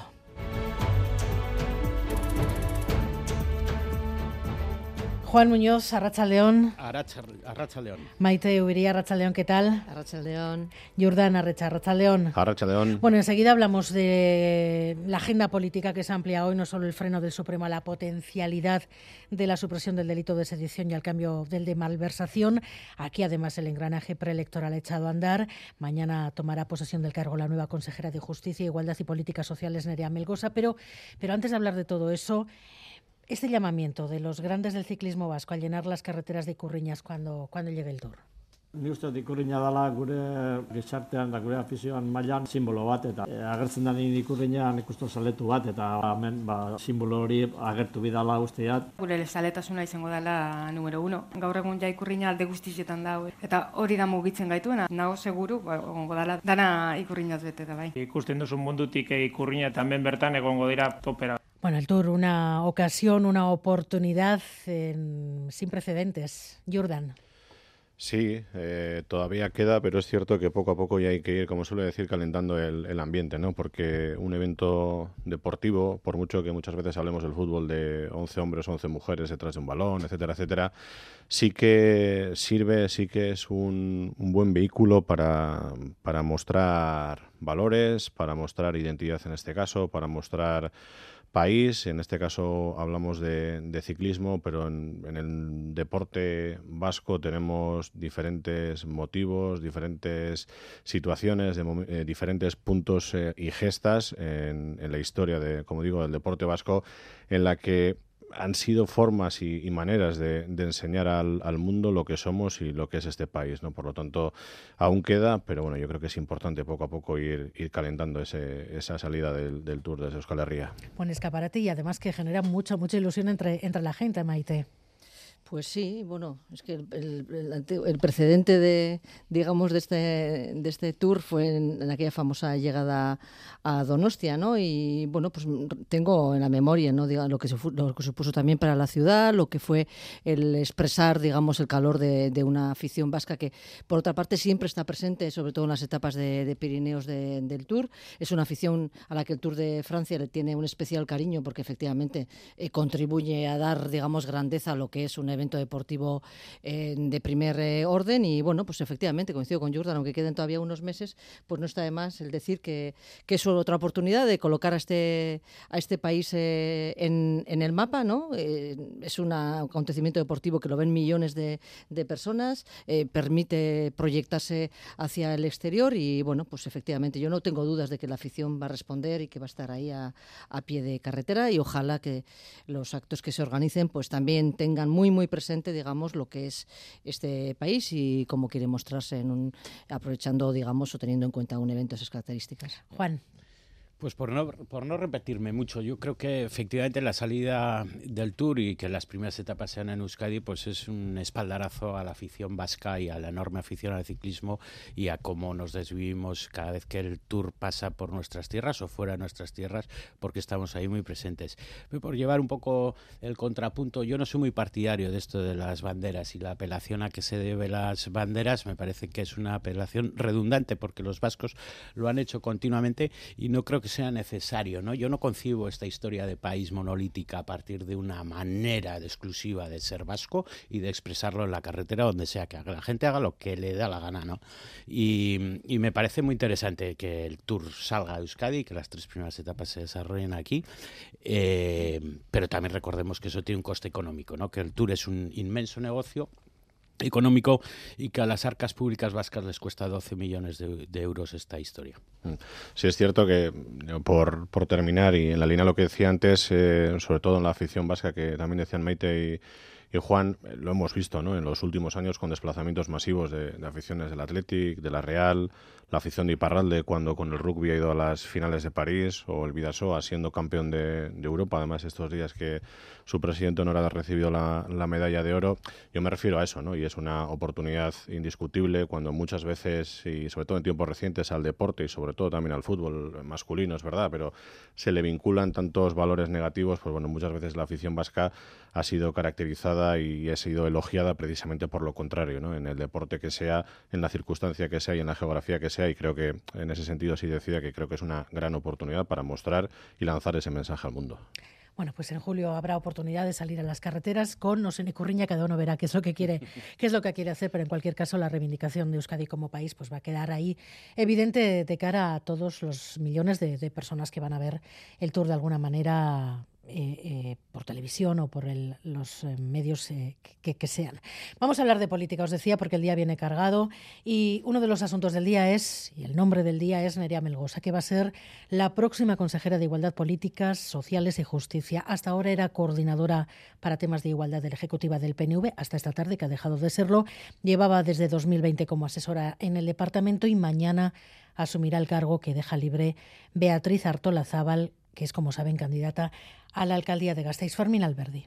Nerea Melgosa se despedía este lunes de sus compañeros en el EBB. Deja sus tareas allí sobre políticas sociales e igualdad porque dentro del PNV no se puede compatibilizar un cargo interno con uno público. Pasará a ejercer estas materias como consejera, además de hacerse cargo de justicia del todavía en marcha proceso de transferencia de las prisiones y de sus funcionarios. La experiencia de Nerea Melgosa primero en el Ayuntamiento de Gasteiz, de donde es natural, luego como directora de igualdad en la Diputación de y en los últimos tiempos como asesora de Beatriz Artola Zaval han situado a esta Gasteiztarra como el recambio adecuado para finalizar el año de legislatura con un perfil cercano al perfil que sale. Este martes el Endacari Urcullu presidirá su toma de posesión tras la que Nerea Malgosa comparecerá con el portavoz Zupiría. Y entre tanto, la precampaña o en paralelo la precampaña en las elecciones de mayo que empieza a coger velocidad, los partidos cerrando las últimas presentaciones de candidaturas y también de alianzas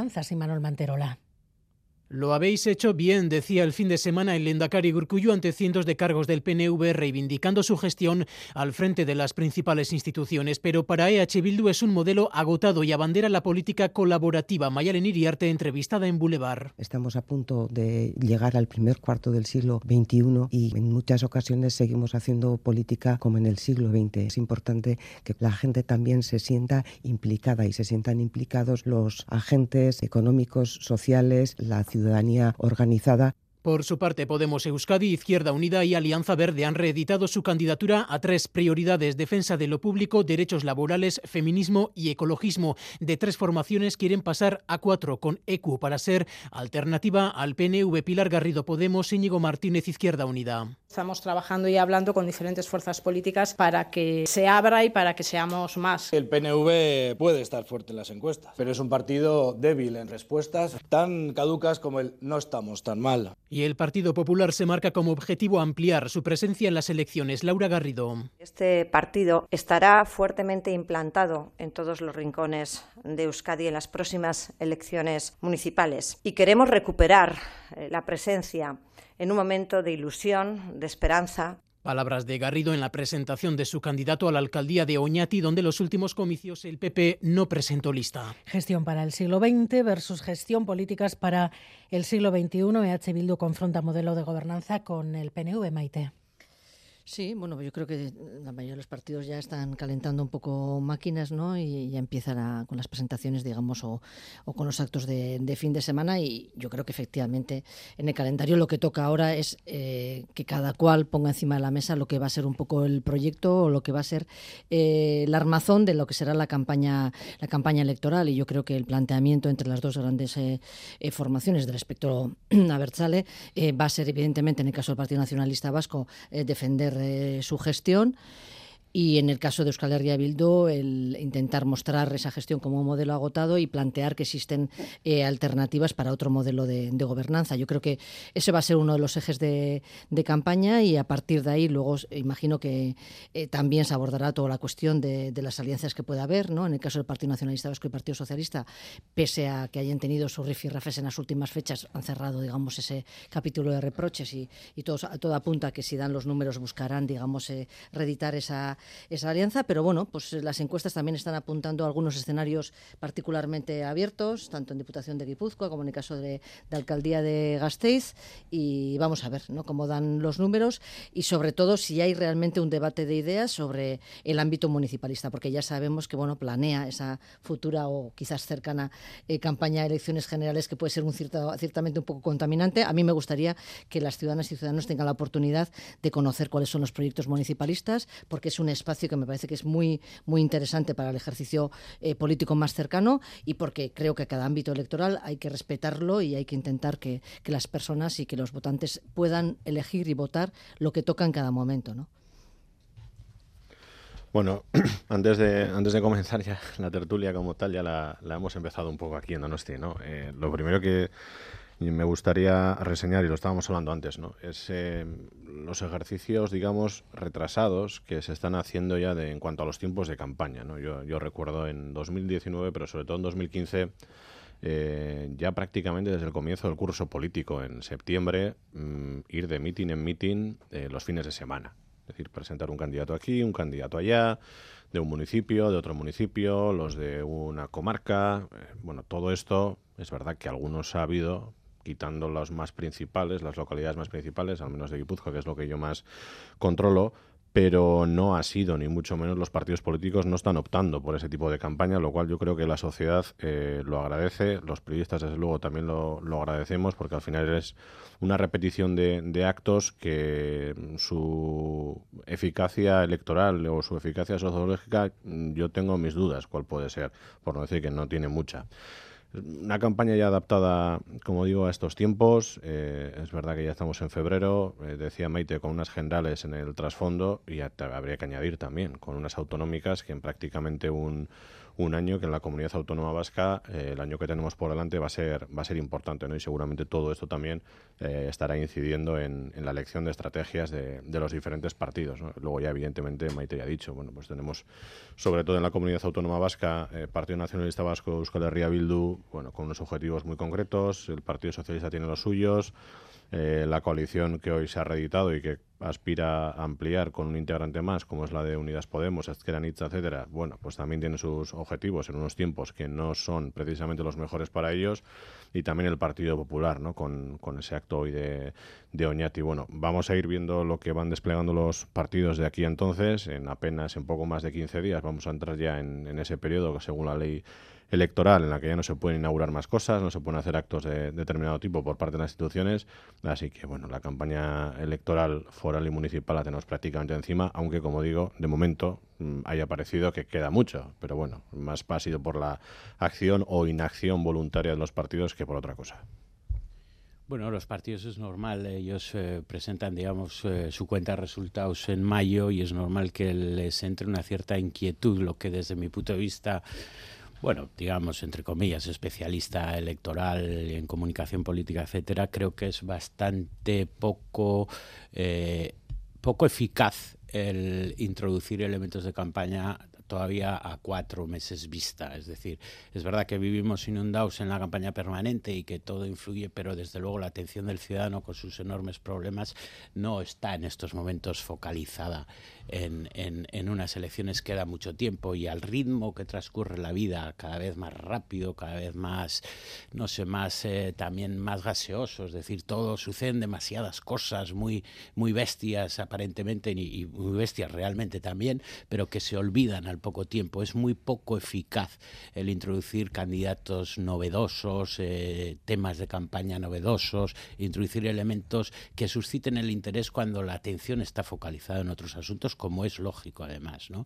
Pero sí, retomando algo de lo que decía Mayara Herierte, sí me parece muy interesante el, el, el quiénes son capaces de introducir elementos novedosos en campañas electorales de la misma manera que la sociedad se ha transformado a un ritmo vertiginoso, eh, naturaleza obliga, eh, los partidos políticos siguen renqueantes o, o, muy reticentes a introducir novedades en sus discursos. Y leí hace nada un informe sobre la juventud vasca. El 75%, que se dice pronto, de los jóvenes, entendiendo jóvenes por eh, chavales, chavalas entre 15 y 30 años, 75% reclaman, reclaman cambios profundos en el sistema actual, en el tipo de vida que vivimos y en reformas profundas. Y nada de esto parece estar en la agenda pública. Eh, jóvenes que se, que, se, que se están emancipando de la casa de sus padres hoy en Euskadi a los 35 años con dificultades de emancipación, de lograr trabajo. Y entonces ahí hay una serie de temas transversales sobre los cuales la campaña electoral debería pivotar, pero mucho me temo que tanto por nuestra acción de periodistas, de la agenda de los medios, como la de los propios políticos, no va a ser atendida. Sí, yo coincido en que además eh, yo creo que hay unos retos de, de país, se suele comentar, ¿no? Cada vez que llega una campaña, ¿no? Y quizás es verdad que las formaciones adelantan un poco estos actos en la esperanza de poder colocar lo que es su mensaje o lo, los elementos centrales de, de, su programa, porque suelen tener un cierto miedo a que cuando se entra ya en la arena electoral, eh, cualquier polémica que salte sobre un hecho muchas veces de, eh, no sé cómo decirlo, coyuntural, coyuntural puede desbaratar lo que ha sido una preparación de campaña. Pero hilando un poco con lo que tú comentas, sí que me parece, hilando con lo que ha dicho también Mayalena Arte, sí que me parece que hay en la ciudadanía una sensación de agotamiento con respecto al sistema que es muy claro, que se ve en la cuestión de las pensiones, que se ve en la cuestión de los cuidados, que se ve en todo el debate con, con la cuestión de, de, los sueldos que no permiten llegar a fin de mes y con esas familias que tienen que estar, en algunos casos extremos, incluso teniendo un sueldo dependiendo de ayudas alimentarias, eh, todo el escándalo de lo que es el precio de la vivienda y el alquiler. Eh, yo creo que sí que hay una sensación bastante generalizada y, y es transversal sobre ese agotamiento, no diría de las vacas gordas, pero sí una sensación de decir, bueno, aquí no podemos estar viviendo eternamente un poco de, prestado o de lo construido o de lo que fuimos, porque este mundo está transformándose a una velocidad enorme y está dejando a mucha gente eh, en el camino sí que está dejando a mucha gente con la sensación de no tener perspectiva vital. ¿no? Mencionas los jóvenes, coincido con el caso de los jóvenes, la cuestión de los cuidados es lacerante, la cuestión de que se está hablando del salario mínimo interprofesional y que todos sepamos que si se sube hasta a esa cantidad, las principales beneficiadas serán las mujeres, porque estamos con unos niveles de, de, de brecha salarial indecentes. Uh. Eh, yo creo que efectivamente sí colocan el que esos temas tienen que estar de alguna forma en campaña. Tiene que estar la cuestión de la solidaridad intergeneracional, tiene que estar la cuestión de que somos una sociedad envejecida y con unos retos con respecto al cuidado y la dignidad de las personas enorme. O sea, sí que tiene que haber algún pozo de lo que ha sido la pandemia y de lo que son las sensaciones que hay en la sociedad. Y no lo estoy planteando eh, como la caída al abismo o en este país todo va mal, sino que sí que hay una gran nube encima de la sociedad y unas preocupaciones a las que hay que intentar hilar respuestas, me parece a mí, entre las diferentes formaciones. Yo no sé si ese ejercicio coral lo vamos a tener, igual la compañía no da Porque para ello. Uno de los grandes retos desde mi punto de vista es que a ver, cómo, dudo que seamos capaces de conseguirlo. De alguna manera, ¿cómo se puede ir retirando parte del protagonismo que acaparan hoy las formaciones políticas o los líderes políticos y ceder ese protagonismo a parte de la sociedad civil, a, a profesionales y, y, sectores de nuestra sociedad vasca que hoy no tienen el foco, por tanto, no son protagonistas y no se escucha su enorme conocimiento, gente que está transformando el tejido sectorial de este país, empresarios con una absoluta vocación eh, eh, social y gente que está tirando y transformando esta sociedad y que, y que hay un diferencial enorme entre el discurso político y el protagonismo que estas personas son las que realmente están haciendo. O sea, ¿qué partido va a tener la generosidad suficiente como para ceder parte de ese protagonismo en el discurso público a parte de la sociedad civil? Yo, parte del, agotamiento que se puede percibir de la sociedad, yo tengo un temor, y es que además de ese agotamiento por la hiperpresencia histórica de partidos políticos, dirigentes, etcétera, no sea porque hay una creencia en el fondo de que la clase política no puede hacer frente o no tiene capacidad de hacer frente a semejantes problemas. ¿no? Yo quiero pensar que en el fondo no hay eso, o que parte de la población no tenga eso, pero eh, puede ser ese sentimiento descorazonador de, bueno, eh, en el sentido de todos son lo mismo porque es que en realidad no es que sean iguales, pero nadie va a poder hacer frente a este tipo de problemas. ¿no? Eh, el tiempo lo dirá si esta sensación sociológica es así o va más por lo que comentabais. ¿no? Es decir, oye, eh, pónganse, o sea, más un error de discurso de los partidos, céntrense porque sí tienen capacidad y arreglen todos los problemas que tenemos, pues eh, el salto, la brecha intergeneracional, la brecha entre hombres y mujeres, en fin, todas estas cuestiones que están sobre la mesa y que yo coincido. ¿no? Mucho me temo que si hacemos, como decía Juan, retirar ¿no? Parte de esa presencia y dar voz a otro tipo de, de agentes y dar voz, cuando me refiero a dar voz ya no solo hacerles una entrevista el domingo, sino darles parte de la llave de la solución, es decir, que, que, parte pase, pase por ahí, no solo presencia pública, que se retire esa, esa hiperpresencia que pueden tener las formaciones eh, políticas al uso y que en realidad, por mucho que hagamos eso, eh, haya un cierto sentimiento descorazonador de que no haya posible solución. Eso es lo que mi temor va más por ahí, porque entonces sí que tenemos ya un, sistema, un problema claro de sistema que entonces ya estamos delante del precipicio. Bueno, nos quedan algo más de cuatro meses para, para salir de dudas. Veremos cómo se eh, vehicula la campaña electoral y el día de las elecciones veremos también si la participación es uno de los eh, asuntos que se ponen sobre la mesa y cómo, cómo ve la gente y la sociedad estas elecciones, el papel de los políticos y el papel de la política también. Hoy hemos salido también de mm, alguna manera de algunas dudas, algunos de los debates que se habían abierto sobre quién iba a ser eh, la sustituta. Se daba por hecho prácticamente desde el principio que iba a ser mujer de la consejera Artola Zábal. Nerea Melgosa será la próxima consejera de Igualdad, Políticas Sociales y Justicia y una de las dudas que se mm, despejan también con este nombramiento es que la reforma o la remodelación del gobierno se queda se queda aquí, se queda justamente en la sustitución de Artola Zabal por, por Melgosa. Jordan. Sí, es una, una opción lógica. El, el Endacari es un hombre muy poco da sorpresas. Creo que no, no descubrimos nada de esto a estas alturas. Eh, elige además a alguien de la propia materia, del propio departamento, una persona como Nerea Melgosa, que es asesora del departamento del que sale ahora mismo Beatriz Artolazábal, que además, y esto ya más puramente política, pero bueno, corresponde a la cuestión de cuotas, tanto desde el punto de vista de la igualdad, pero también de los equilibrios territoriales, por lo tanto, digamos que si metemos estas combinaciones en una coctelera y analizamos cuál es el perfil que tenía dentro del propio departamento y teniendo en cuenta que estamos a poco más también de un año vista. Bueno, tocarían en julio. Bueno, ya veríamos si en 2024 el Etnegari las convoca en, en julio o vamos a una fecha entonces estuvo marcada por la pandemia, quizá volvamos a mayo o junio, ¿no? Eh, estamos a un año prácticamente vista de esas elecciones y no sé, no hubiese sido para mí, y menos con elecciones, por ejemplo, municipales o forales en apenas cuatro meses, no hubiese tenido mucha lógica optar por una alcaldesa, optar por una diputada foral en este caso, para cubrir un año cuando hay elecciones también entre medias o alguien que está en Madrid, bueno, no hubiese tenido mucho sentido.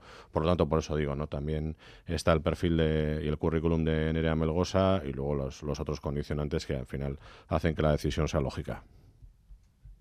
Maite.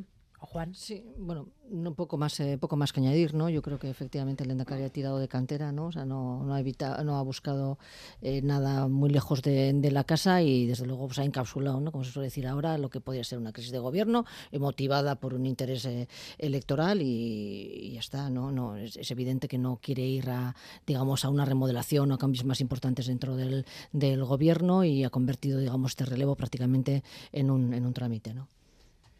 A mí siempre me ha sorprendido, no sé si para bien o para mal, pero eh, en general el Partido Nacionalista Vasco se ha eh, preocupado muy mucho de que no existan liderazgos fuertes dentro de sus propios componentes. Dentro, si analizamos quiénes son los consejeros del gobierno vasco, quitamos la parte del Partido Socialista, no, tienen mucho recorrido ante la proyección pública. Si analizamos los candidatos en general del Partido Nacionalista Vasco, son personas fundamentalmente gestores y de partidos. Sin, sin, no se producen eh, voces discordantes, ni altisonantes, ni, ni, ni, liderazgos que puedan de alguna manera focalizar eh, la atención pública. ¿no? Si quitamos al presidente del partido, al de Euskadi Urubachar, Antonio Ortúzar, al propio Lendakari en su figura institucional, bueno, es verdad, tenemos a Arcoreca, que fue portavoz del Congreso de los Diputados, pero por aquellos mucho más conocido que por ser vicelendacari o consejero de, Interior. En realidad es un partido o es un ejecutivo que no introduce elementos de, liderazgo, de, posicionamiento público. Y, bueno, y, este, y esta sustitución pues encaja en, esas bases. Bueno, hoy hemos sabido cuál es el posicionamiento del Tribunal Supremo respecto al nuevo Código Penal con después de la eliminación del em, delito de sedición y después de la modificación del delito de malversación. Y el resultado es que el Tribunal Supremo va a limitar o ha tratado de limitar el alcance de este nuevo Código Penal. No ha servido la eliminación del delito de sedición para levantar la inhabilitación a los principales líderes del proceso. No se puede condenar por sedición porque el delito ya no existe. El Tribunal, sin embargo, suma un delito de desobediencia y decide no eh, atenuar la pena por malversación. Resultado, las inhabilitaciones de Junqueras, eh, de Rumeva, de, de Turull siguen como, como estaban. Maite. Sí, bueno, pues una especie de noticia con un poco con dos caras, ¿no? Por una parte, bueno, lo ha destacado también eh, RC, ¿no? La cuestión de que decaigan efectivamente las penas de sedición, lo que era eh, previsible y eso así se produce. Pero con respecto a la inhabilitación, esa, esa actuación diferente en función de, de, los condenados como actúa el, tribunal, ¿no? Es que por una parte sí que se extingue la, inhabilitación de Forcadell, de Cuixart, de Sánchez, Forni y Rull, pero en el caso de Junqueras fundamentalmente, pero también de Romeva, Basa y Turul, digamos que no se rebaja lo que es la duración de esa, de esa inhabilitación. ¿no? Dentro de la, la reacción que ha tenido RC a través de, de, Marta Ribalta hoy ha habido una valoración que yo creo que sí que merece la pena igual eh, comentarla, ¿no? Eh, porque ha venido a decir que bueno que con esa decisión se, digamos que el Tribunal Supremo o el juez eh, deja en, papel mojado el trabajo del legislador, ¿no? Y yo creo que en esa cuestión sí que merece la pena profundizar, es decir, ese papel, digamos, del Tribunal Supremo que no hace no hace tanto, digamos, la aplicación de la ley, y en este caso parece que no se da muy por enterado del cambio o la modificación eh, legal, sino que eh, ahonda, digamos, en la interpretación de, la ley y en este caso, y también en casos eh, precedentes, con un sesgo,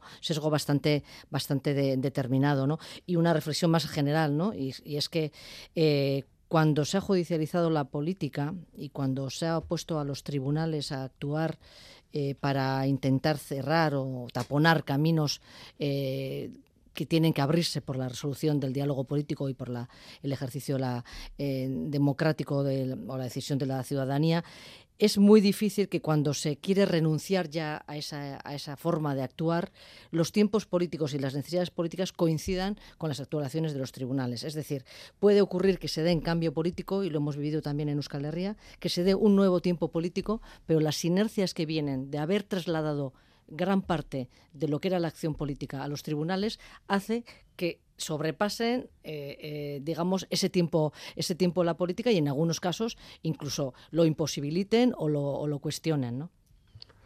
A mí, eh, más allá también de lo que de lo que ha dicho Maite, hay una frase, todavía no, yo no he tenido oportunidad de leer íntegro la resolución de, la Sala Segunda del Supremo, pero sí esa afirmación y esas sugerencias, bueno, es nos hemos encontrado en otras ocasiones, pero bueno, a mí no me deja de llamar la atención que desde el propio tribunal se advierta al poder legislativo del vacío normativo, de las grietas de tipicidad que hay en torno a un delito. ¿no? Em, en este caso, em, que vienen a decir que tanto bueno, la derogación de la sedición y la incompatibilidad de los nuevos desórdenes públicos, bueno, pues dejarían impunes los hechos de 2017 en el caso de que no haya violencia. ¿no? Em, bueno, eh, yo creo que correcta o incorrecta es voluntad del legislador, ¿no? Y creo que un tribunal no debería entrar a, valorar este tipo de, cuestiones que vienen dadas de vienen dadas del legislador, repito,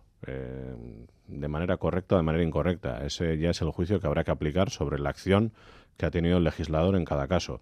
Pero sí me ha llamado la atención que, el tribunal, en un, en un documento oficial, no en una entrevista de un magistrado, sino en una propia resolución, haga este tipo de valoraciones. Hombre, yo no sé, yo cuando hablamos de, la independencia de los tres poderes, pues parece que, es una, a mí me gusta que el, que el Supremo actúe con independencia de lo que decía el Ejecutivo.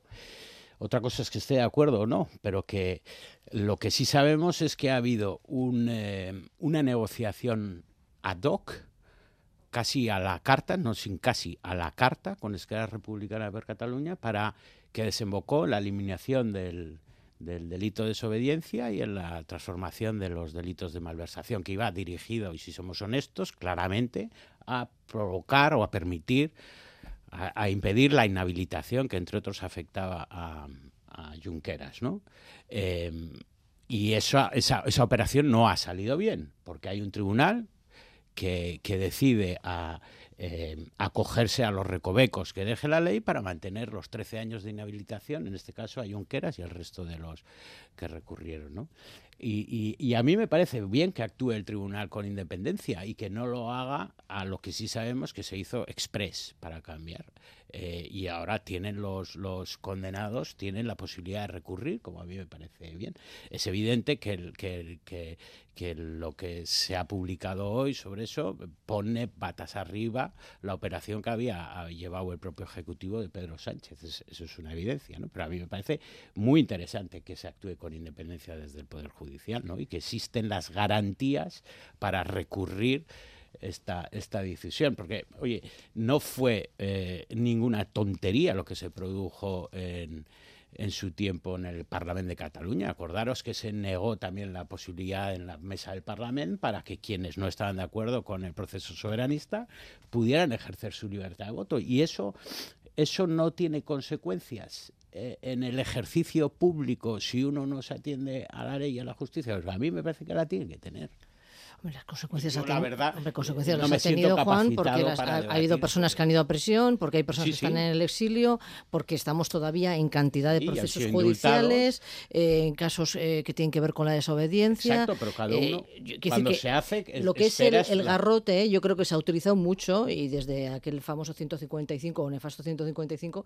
pues ha habido toda una galería de utilización de lo que son los utensilios de represivos por parte del Estado, ¿no? Es decir, que eso ya existido. Pero en este caso, yo, yo lo señalaba y Jordan también lo, apuntaba, a mí me parece que eh, el Supremo se arroga efectivamente el papel del legislador y no es su papel. es decir, alguien, eh, ejerce, eh, alguien sitúa la ley, aprueba la ley y a partir de ahí los tribunales, digamos, están en la aplicación de, en la aplicación de la ley.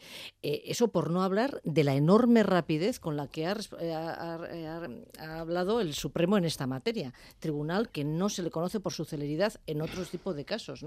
Eh, con una reforma legal, que se, se pueda estar de acuerdo o no, que formara parte de un pacto político, pues como casi todas las reformas legales, eh, si se tienen las mayorías o si se tiene la voluntad por parte de, los gobiernos y de los parlamentos de aprobarlas, eh, pero que el Tribunal Supremo haya reaccionado, digamos, actuado de una forma tan rápida y a mi modo de ver eh, arrogándose un, un, papel que entiendo que no, no, no es el, propio natural, me parece que sí que pasa una, una lectura sobre esa resistencia de los órganos judiciales a determinadas Pero fíjate eh, cuestiones. en el auto deja abierta una, una, una frase que a mí me parece muy inquietante, pero que si fuera independentista y catalán, pues me acogería a ella, ¿no? Porque el auto dice que, se desenfoca el problema con la transformación del Código Penal y que a partir de ahora puede dejar impunes futuros ataques a la Constitución. Es decir, si yo fuera independentista, en este momento aprovecharía la situación para poder ir, porque si el propio juez del tribunal más importante de la judicatura española advierte esto, deja abierta una puerta a futuras, eh, yo qué sé, eh, mm, declaraciones unilaterales de independencia, lo que fuera. Lo dice el auto.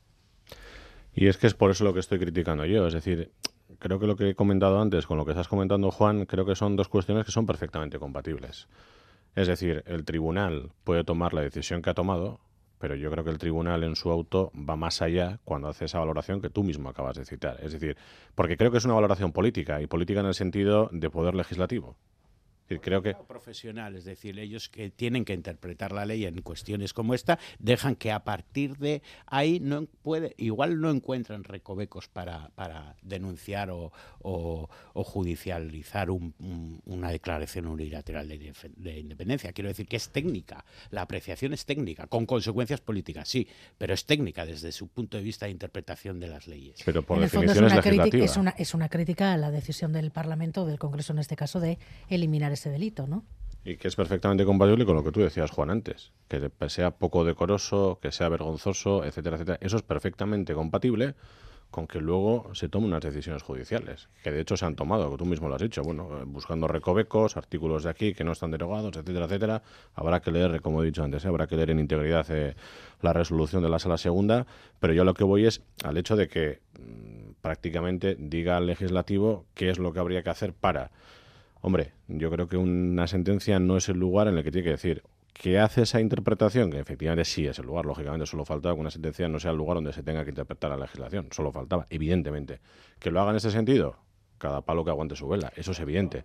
Seguimos, tenemos que seguir adelante porque nos queda muy poquito tiempo y terminamos a, a, menos cuarto. Y quiero que nos centremos un poco en lo que está pasando en Estados Unidos y los objetos voladores no identificados que llevan días alimentando todo tipo de hipótesis. Incluso se ha llegado a especular con una procedencia extraterrestre. Todo comenzó con el supuesto globo espía chino que el Pentágono derribó. Después llegaron otros tres, no se sabe de dónde, quién los lanzó ni para qué. Los tres han sido destruidos. Los servicios de inteligencia de Estados Unidos están intentando averiguar qué son, de dónde vienen. De momento solo el primero se ha atribuido explícitamente a China y a una labor de espionaje. A partir de ahí, ya les digo, terreno abonado a la especulación y hace una hora hemos hablado aquí en Gambara con Eneco Aspe, físico y colaborador científico de la NASA. Nos ha dejado las cosas bastante claras. La primera, no son de origen extraterrestre, eso está claro. En el laboratorio de la NASA, en el centro eh, donde colaboro, Ames Research Center se llama en California, ahí hay un departamento que se llama Departamento de Astrobiología y, su único cometido es descubrir eh, vida extraterrestre y llevan bueno, 30, 40 años tratando de encontrarla y de momento no, no han conseguido nada, o sea que mucho, me extrañaría que, fuese algo así. Bueno, pues no son extraterrestres. ¿Qué es lo que está pasando? Pues todo parece indicar a que la Guerra Fría, el espionaje, se está jugando ahora en el espacio de esta manera. Eh, tiene mucho más sentido que estos sean efectivamente globos espías. Uno ya se sabe que efectivamente lo era, hay menos información en los otros, de, en los que se han visto estos días.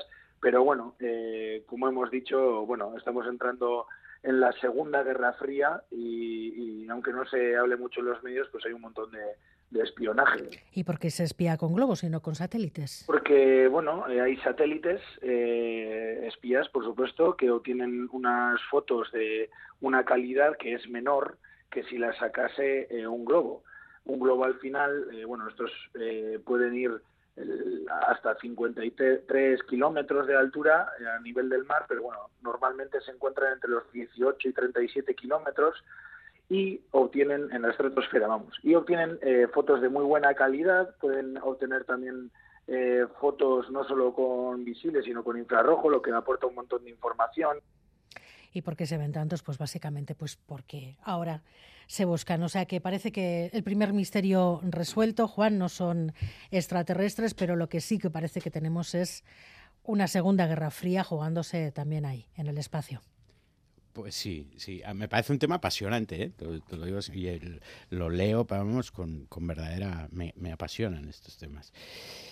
Sí, se nos escapa absolutamente. Sí, toda la pinta tiene que sean elementos de defensa y de inteligencia que se están midiendo en el nuevo eje confrontado de Estados Unidos y China, ¿no? Eh, por el poder en el mundo, ¿no? Y sobre todo por la evolución tecnológica.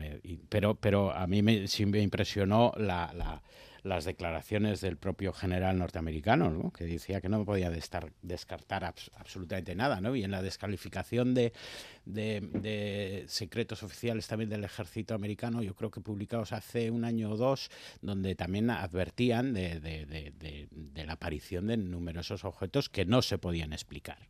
No, o sea, que no se podían explicar. Probablemente fueran igual muchos de ellos eh, armamentos o tecnología militar, pero es verdad que había unos movimientos movimientos que no son capaces de explicar quiénes. Y, y, creo que era la periodista del New York Times la que le preguntaba al general norteamericano y, y tampoco fue muy, muy específico en la negación de esto, ¿no? Pero vamos, que asistimos a unos asuntos últimamente que ya eh, nos desbordan por todos lados, ¿no? Porque los movimientos y, las propias formas de estos tres eh, últimos artefactos que han aparecido, pues bueno, uno era eh, hexagonal, el otro cilíndrico, en fin, que se nos escapan.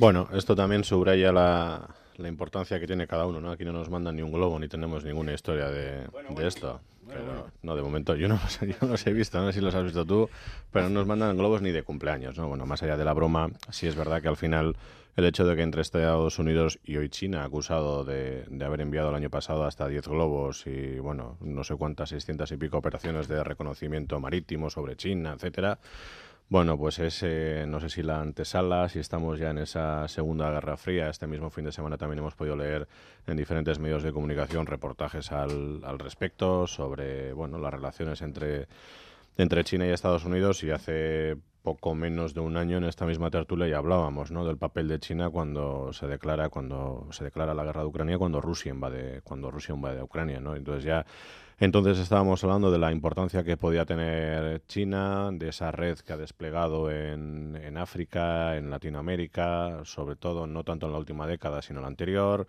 Bueno, ese juego de equilibrios eh, multipolar que vamos a ver en, en lo que queda tampoco conviene olvidar esa visita, por ejemplo, de Nancy Pelosi en, en agosto a Taiwán. Bueno, vamos a ver eh, por dónde puede ir todo este asunto, pero como bien decía Juan, bueno, tiene pinta esto de una novela de, espías que acaba de empezar solo.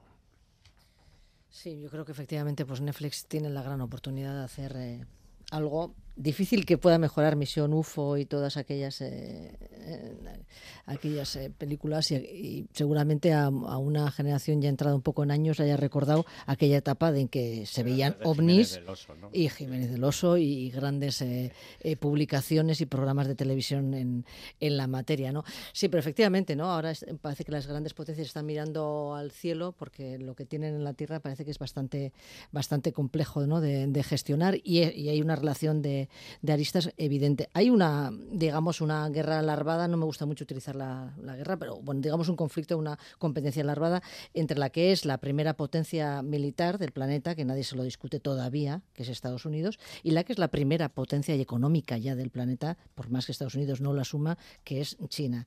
Y China está dando réplica o es, en, en, distintos ámbitos a lo que eran espacios en los que solamente intervenía Estados Unidos o sus aliados.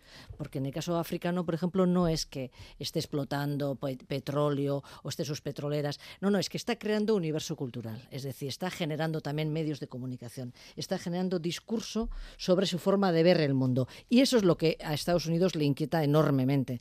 porque gran parte del potencial de Estados Unidos ha estado no solamente en esa fuerza económica y militar, sino en, digamos, imponer, extender o implantar una visión del mundo. ¿no? Y el que China compita, digamos, en esa, no sé si es la industria cultural o del pensamiento o de los medios de comunicación o otros niveles. Eh, desarrollo tecnológico. Pero cambia, digamos, el plano de lo que es la, la confrontación clásica. Yo creo que eso genera mucha preocupación. Y claro, para eso, para generar también eso, es muy importante tener información y obtenerla del modo que sea. ¿no? Bueno, pues eh, por ahí, por el, espacio deben de estar eh, muchos globos eh, circulando. Ahora se están buscando más y tal vez por eso se encuentran, pero parece que llevan, que llevan tiempo dando, dando vueltas por ahí. Habrá que ver para qué, qué se utilizan. Tenemos que poner punto final aquí. Gracias Juan Muñoz, Maite Ubería, Jordana Reche, Gabón. Es que ricasco, Gabón. Es que ricasco a todos ustedes también por acompañarnos una noche más, hoy día de, de, la radio. Se lo queremos agradecer especialmente. Muchísimas gracias. Mañana, ya lo saben, estamos aquí puntuales a las 7 de la tarde. Viar Arte.